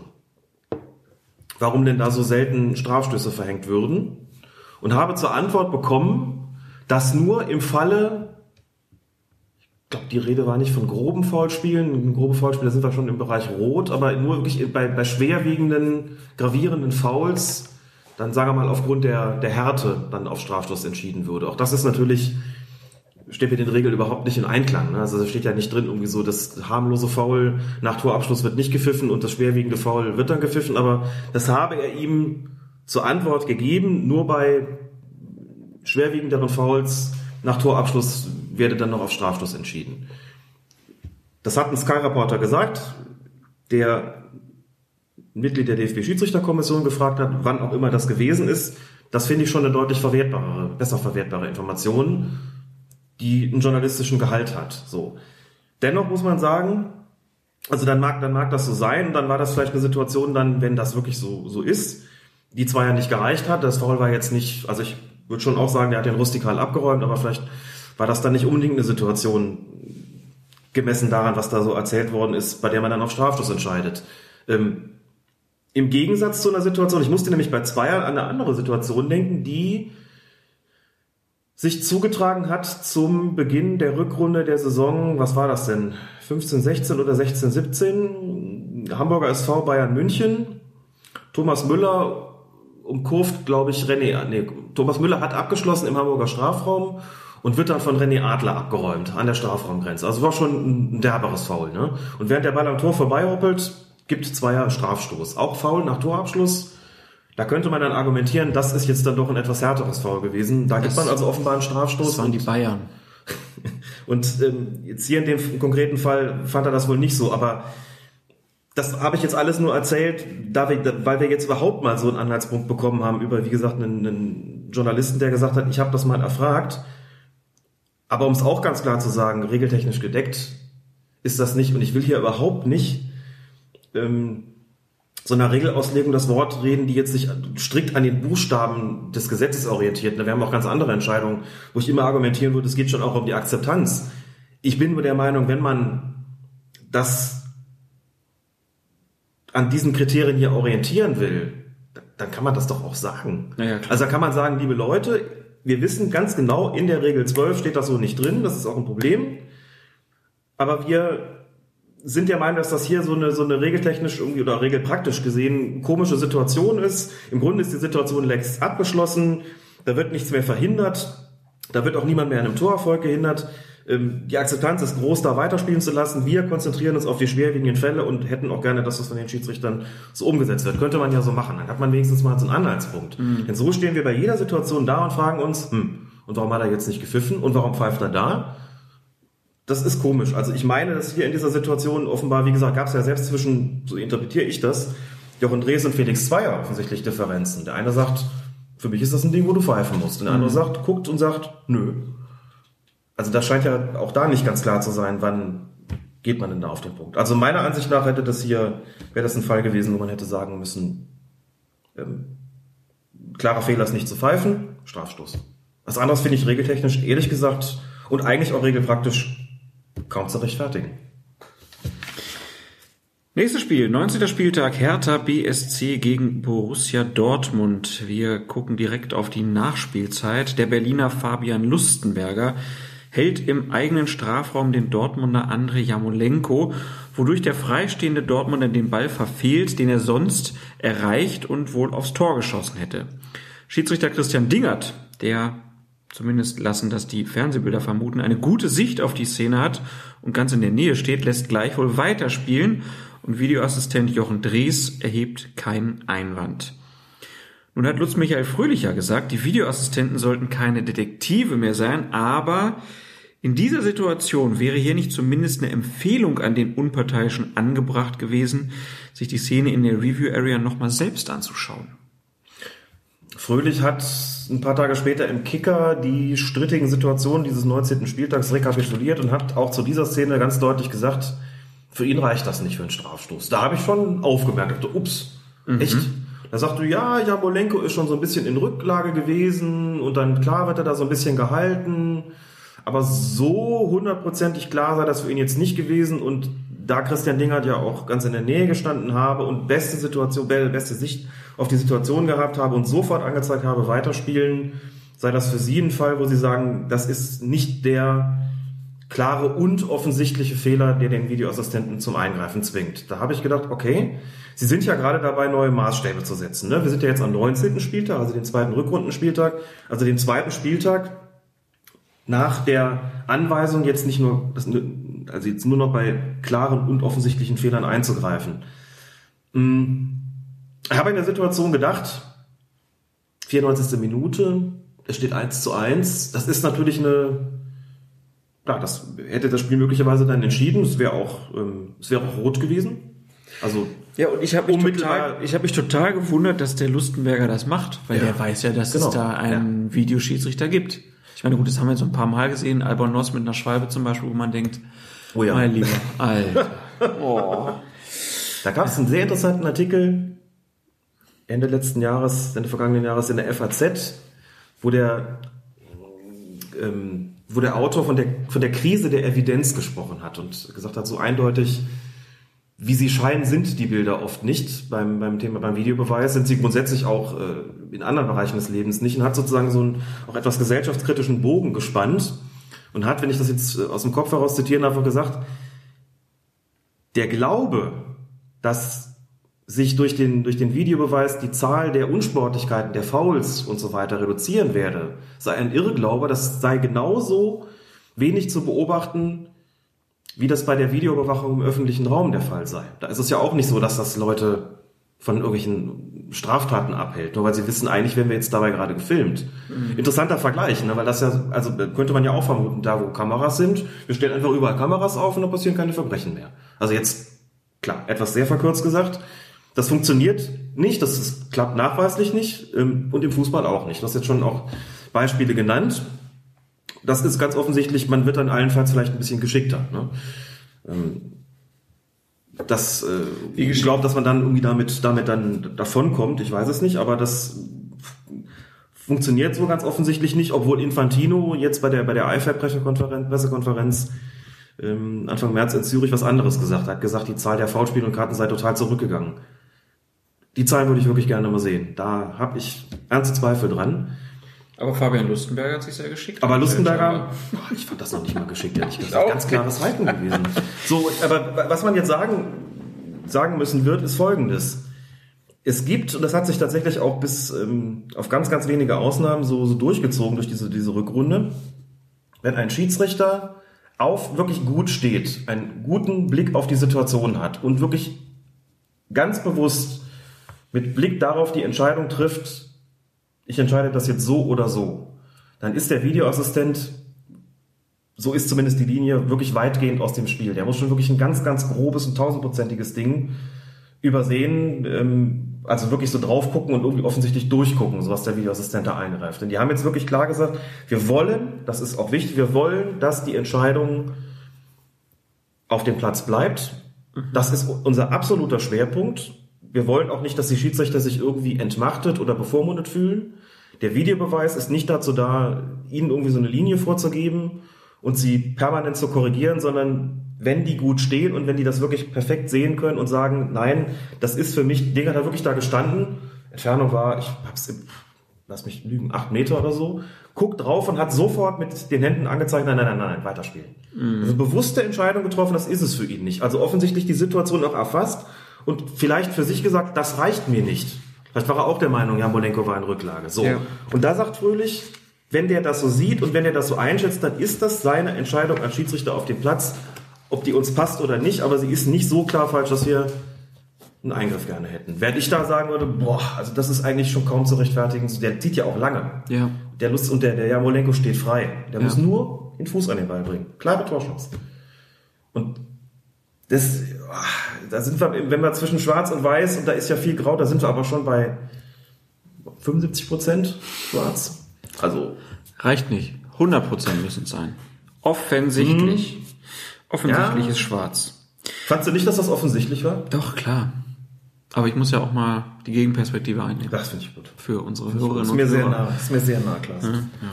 Für unsere Hörerinnen und Hörer haben wir jetzt den Entschluss gefasst, dass wir an dieser Stelle den Rückblick hier erstmal unterbrechen, haben aber uns schon für eine nächste Folge verabredet. Und das nicht erst in fünf Monaten. Nein. Irre. Ja. Sondern sehr zeitnah können wir ankündigen. Genau, also das werden wir äh, dann in der nächsten Folge machen. Wollen jetzt aber noch auf zwei äh, Situationen gucken. Die eine hat uns vorhin schon mal zum Schmunzeln gebracht. Sanchez Watt. What? Sanchez Watt ist ein Fußballspieler beim englischen Fußball-Sechstligisten Hemel Hempstead und er hat wegen eines kuriosen Missverständnisses mit Schiedsrichter Dean Halm oder Halmi? Man weiß es nicht. Die gelb-rote Karte gesehen. Der Schiedsrichter wollte den ehemaligen Spieler des FC Arsenal im Spiel gegen den äh, Verein East Thurrock wegen Ballwegschlagens verwahren. Ich komme mir gerade vor wie bei Louis. Ich auch. Ich muss auch gerade da denken. William Wordsworth aus Middle Fritham, genau. F. Thurrock wegen Ball wegschlagen verwarnen. Auf jeden Fall hat der Schiedsrichter den Spieler gefragt, wie heißen Sie denn? Herr Watt antwortete pflichtbewusst mit seinem Namen. Watt. Doch der Unparteiische hat das als sarkastische Gegenfrage verstanden, also what? Und das ging ein paar Mal hin und her und dann hat der Schiedsrichter die Faxen dicke gehabt und hat ihn vom Platz gestellt. Dann ist aber der Kapitän von Sanchez Watt, der heißt Jordan Parks, der ist zum Schiedsrichter gegangen und hat das Missverständnis dann aufgeklärt. Der Schiedsrichter hat diesen Platzverweis daraufhin zurückgenommen. Tja. Sechste Liga in England, da stehen die Namen wahrscheinlich nicht auf dem Trikot. Ja, das mag sein. Aber er hätte das, also viele schreiben sich die Namen doch auf ihre Spielkärtchen. Ja, und selbst wenn nicht, also Vielleicht hat er einfach nur Sanchez aufgeschrieben. What's your name? What? What's your name? What? stell mir das gerade auch im Kopfkino vor, so eine großartige Situation. Also ich habe mich schon so ein bisschen gewundert, dass der Schiedsrichter den nach dem Namen fragt. Ne? Ja. Hab dann überlegt und habe mich dann wirklich, kann mich dran erinnern, also ganz am Anfang der, ähm, ganz am Anfang meiner, meiner Schiedsrichterlaufbahn, wo ich nur Jugendspiele gepfiffen habe, so die ersten, die ersten Jahre und selber ja noch unter 18 war, gab es durchaus eine Reihe von Mannschaften, die damals im Fußballverband Rheinland, da im Westerwald, wo ich gepfiffen habe, die keine Rückennummern hatten Ja. einfach. Ne?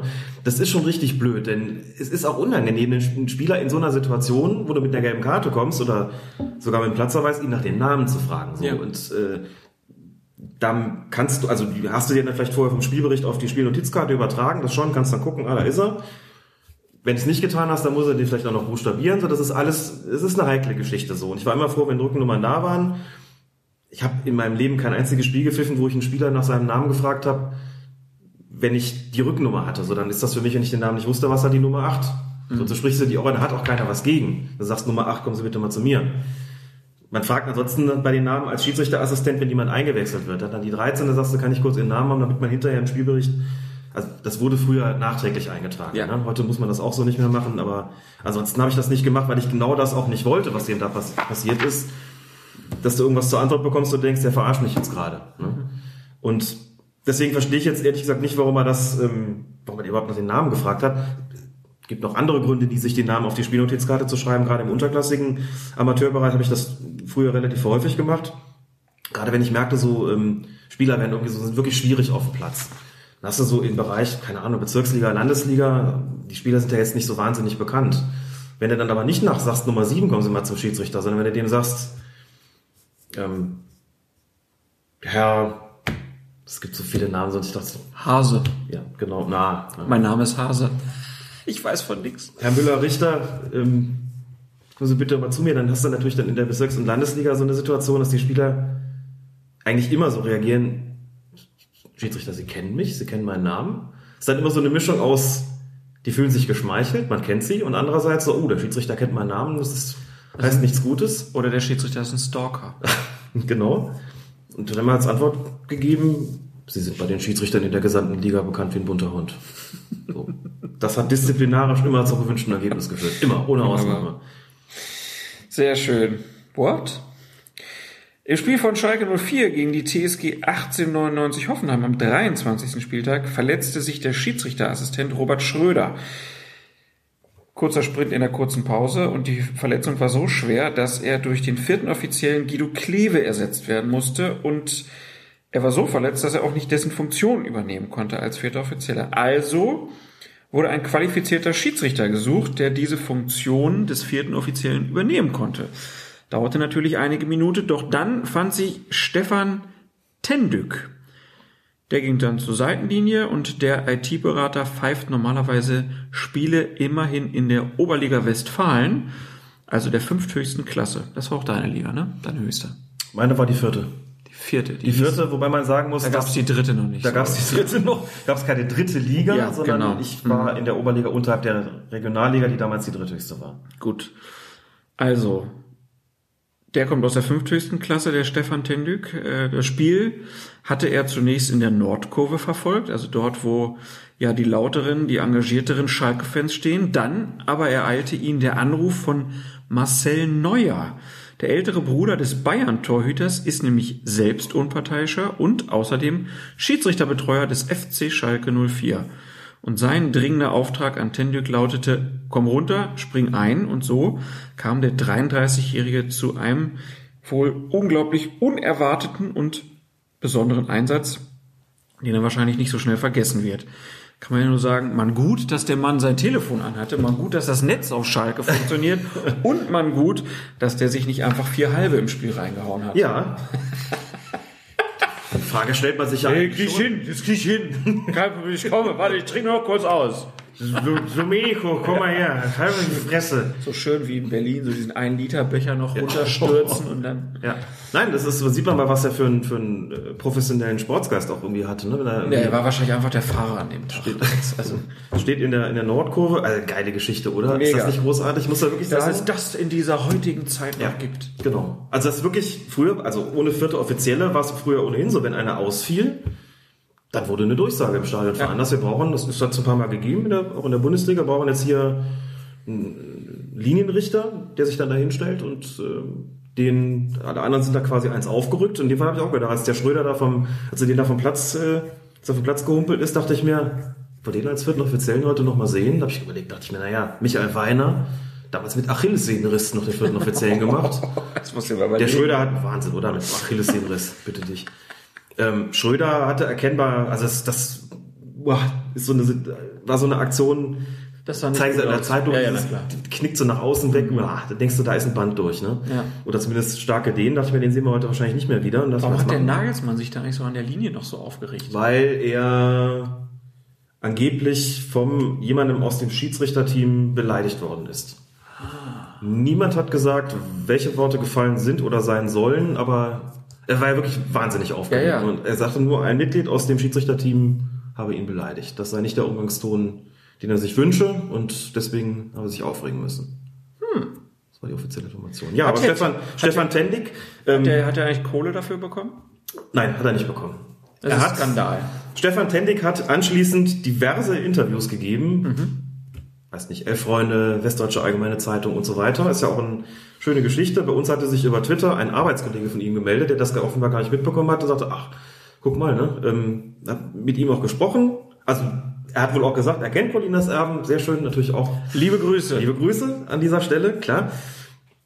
Und schon auch eine, eine es ist eine großartige Geschichte. Das, da denkst du, ja gut, dann, dann dann geht er runter und dann hat wohl erstmal Jürgen Jansen, der Schiedsrichterbeobachter, zu ihm gesagt, er hatte halt natürlich ganz normal Jeans und Straßenschuhe an. Wohl Jürgen Jansen, der Schiedsrichterbeobachter, zu ihm gesagt, so gehst du nicht raus.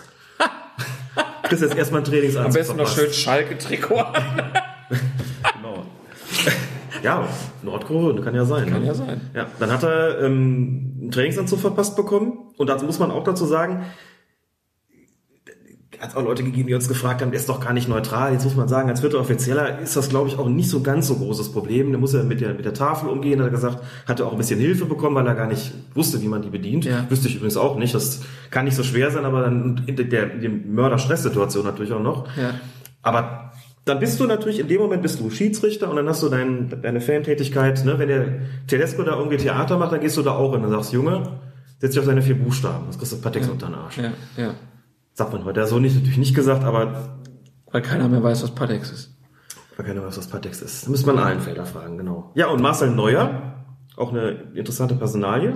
Ein, Noch ganz kurz dazu, Ja. also diesen Anzug konnte er den dann behalten wenigstens? Das ist nicht gefragt worden, ob er den Anzug behalten. Er, er hat auf jeden Fall von Guido Burgstaller ein Trikot bekommen. Das weiß ich sicher. Immerhin das. Immerhin Aber das. sonst wäre es ja auch komisch. Er hätte Eintritt bezahlt für Schalke, muss dann noch arbeiten. Und kriegt noch nicht mehr Geld Kriegt dafür. noch nicht, nicht mal von Schalke die Karte wahrscheinlich. Also Ja. denke auch, dass man, also von, von außen die Sichtweise ist natürlich, der, dass der DFB ihm da sicherlich auch anteilig hätte die Spesen für den Job als vierten Offiziellen zukommen lassen können. Aus meiner persönlichen Schiedsrichtersicht sage ich nur, wir sind das eh so gewohnt mit dem Ehrenamt, dann springt man halt ein und fragt gar nicht danach. Hätte ich übrigens auch nicht getan. Nein, das ist Wenn mich einer gefragt hat, hast du Geld bekommen, habe ich gesagt, nee, und das ist jetzt auch nicht der Punkt, um den es mir geht. Das sieht man einfach halt nicht so. Wie Und ist denn da- das versicherungstechnisch dann? Oh Gott, Wenn der sich dann verletzt. Ist immer in Deutschland hier, dann müssen wir solche Themen auch mal auf den Tisch bringen. das ist alles abgesichert. Direkt mal bei einem Fröhlich eine böse E-Mail schreiben. Nein, Quatsch. Äh, ja, auf jeden Fall eine geile Geschichte, dass Ja, und Marcel sowas Neuer? noch passiert. Also es ist ja auch gut, dass Marcel Neuer den dann anrufen kann, weil also f- früher, Ja. ich meine mich noch daran zu erinnern, dass ich das einmal erlebt habe, dass es dann diese Durchsage gab, äh, nicht ist ein Arzt anwesend, sondern ist ein Schiedsrichter anwesend. Und dann gibt's ja meistens diese Schiedsrichterblöcke, also wo so ein paar Schiedsrichter mit Freikarten ins Stadion kommen. Daraus Genau. bewegt sich dann einer hin, aber jetzt heute, also ich meine Arena auf Schalke, da musst du ja aus dem Block raus, wahrscheinlich irgendwie zur Mixed Zone oder so, und dann bist du dann da durchgebracht und auf einmal stehst du am Spielfeldrand unten und hast einen Job. Schon Genau. Und Geil. Neuer hat aber auch dafür gesorgt, wohl, dass er entsprechend durchgekommen ist, dass alles ein bisschen schneller geht. Ja. Marcel Neuer pfeift selbst in der, wenn ich richtig informiert bin, in der Oberliga Westfalen, also die haben dieselbe Klasse. Ja, okay. Ist, wie gesagt, ein Jahr, ein Jahr älter. Ähm, und ist beim FC Schalke 04, also ich glaube, diese Tätigkeit in der Bundesliga als Schiedsrichterbetreuer macht er jetzt, glaube ich, seit zwei Jahren. Davor hat er auf jeden Fall schon die ganzen Jugendmannschaften betreut. Daher kenne ich ihn auch. Hat auch schon, auch schon Spiele, wo ich ihn kennengelernt habe. Furchtbar, furchtbar netter Mensch, so wirklich sagen. Sieht seinem Bruder super ähnlich, das muss man auch sagen. man guckt ihn an, denkt sich, jo, das passt auch. Dann hat er es bestimmt nicht leicht auf Schalke. Ja, das kann, das ist, mag, mag uns einfach unglaublich ruhig, freundlich, professionell und äh, der wusste natürlich in so einer Situation auch, okay, wir brauchen jetzt, das ist auch schon, schon einfach gecheckt und cool, in so einer Situation zu sagen, ich habe einen. Mega. So. Und dann zu sagen, komm mal runter, wir brauchen dich. Sehr schön. Super Geschichte. Super Geschichte. Ja, super Geschichte auch, dass wir uns mal wieder heute treffen konnten. Ja. Ähm, das erste Mal aus dem Aus der neuen Podcast aus, aus, der Podcast-Höhle in Brühl. Liebe Hörerinnen und liebe Hörer, das ist wirklich ein, ein schönes Haus, was Klaas und seine Familie sich hier gekauft haben. Muss man wirklich sagen. Heute ist auch noch ganz wunderbares Wetter. Das lässt es alles noch mal freundlicher erscheinen, als es ohnehin schon ist. Und ich habe eine, einer Besichtigung teilhaftig werden können und bin sehr, bin sehr zufrieden. Das ist gut. Ja. Ja, kommst du wieder. Du bist nicht nur Vielleicht schön, schon nächste Du Woche. bist nicht nur schön und nicht nur klug, du hast auch Geschmack. Uh. Das lassen wir jetzt mal so stehen. Alex, wie immer, das. vielen Dank für deine Zeit, für die schönen Erklärungen. Mir hat sehr viel Spaß gemacht. Ich hoffe, den Hörerinnen und Hörern auch. Äh, Widmung haben wir ja schon, den Unterstützern. Also wer möchte, dass diese Folge ihm gewidmet wird, der weiß, was er zu tun hat. Und Erstmal Alex, Storch. und Erstmal Alex Storch. haut sich jetzt noch ein paar Riesen. Erstmal Sören zwischen die, zwischen die Kiemen hier, ne? Gut, ich rufe den Zahnarzt und... Ah, scheiße. Gott. Mist. Ja. Schwalbe von Feuerherd in diesem Fall. Reicht jetzt, ne? Tschö. Tschüss. Hallo, schön, dass ihr zuhört. ihr Pfeifen. Willkommen zu Colinas Erben. Den Schiedsrichter-Podcast. Mit Alex und Klaas.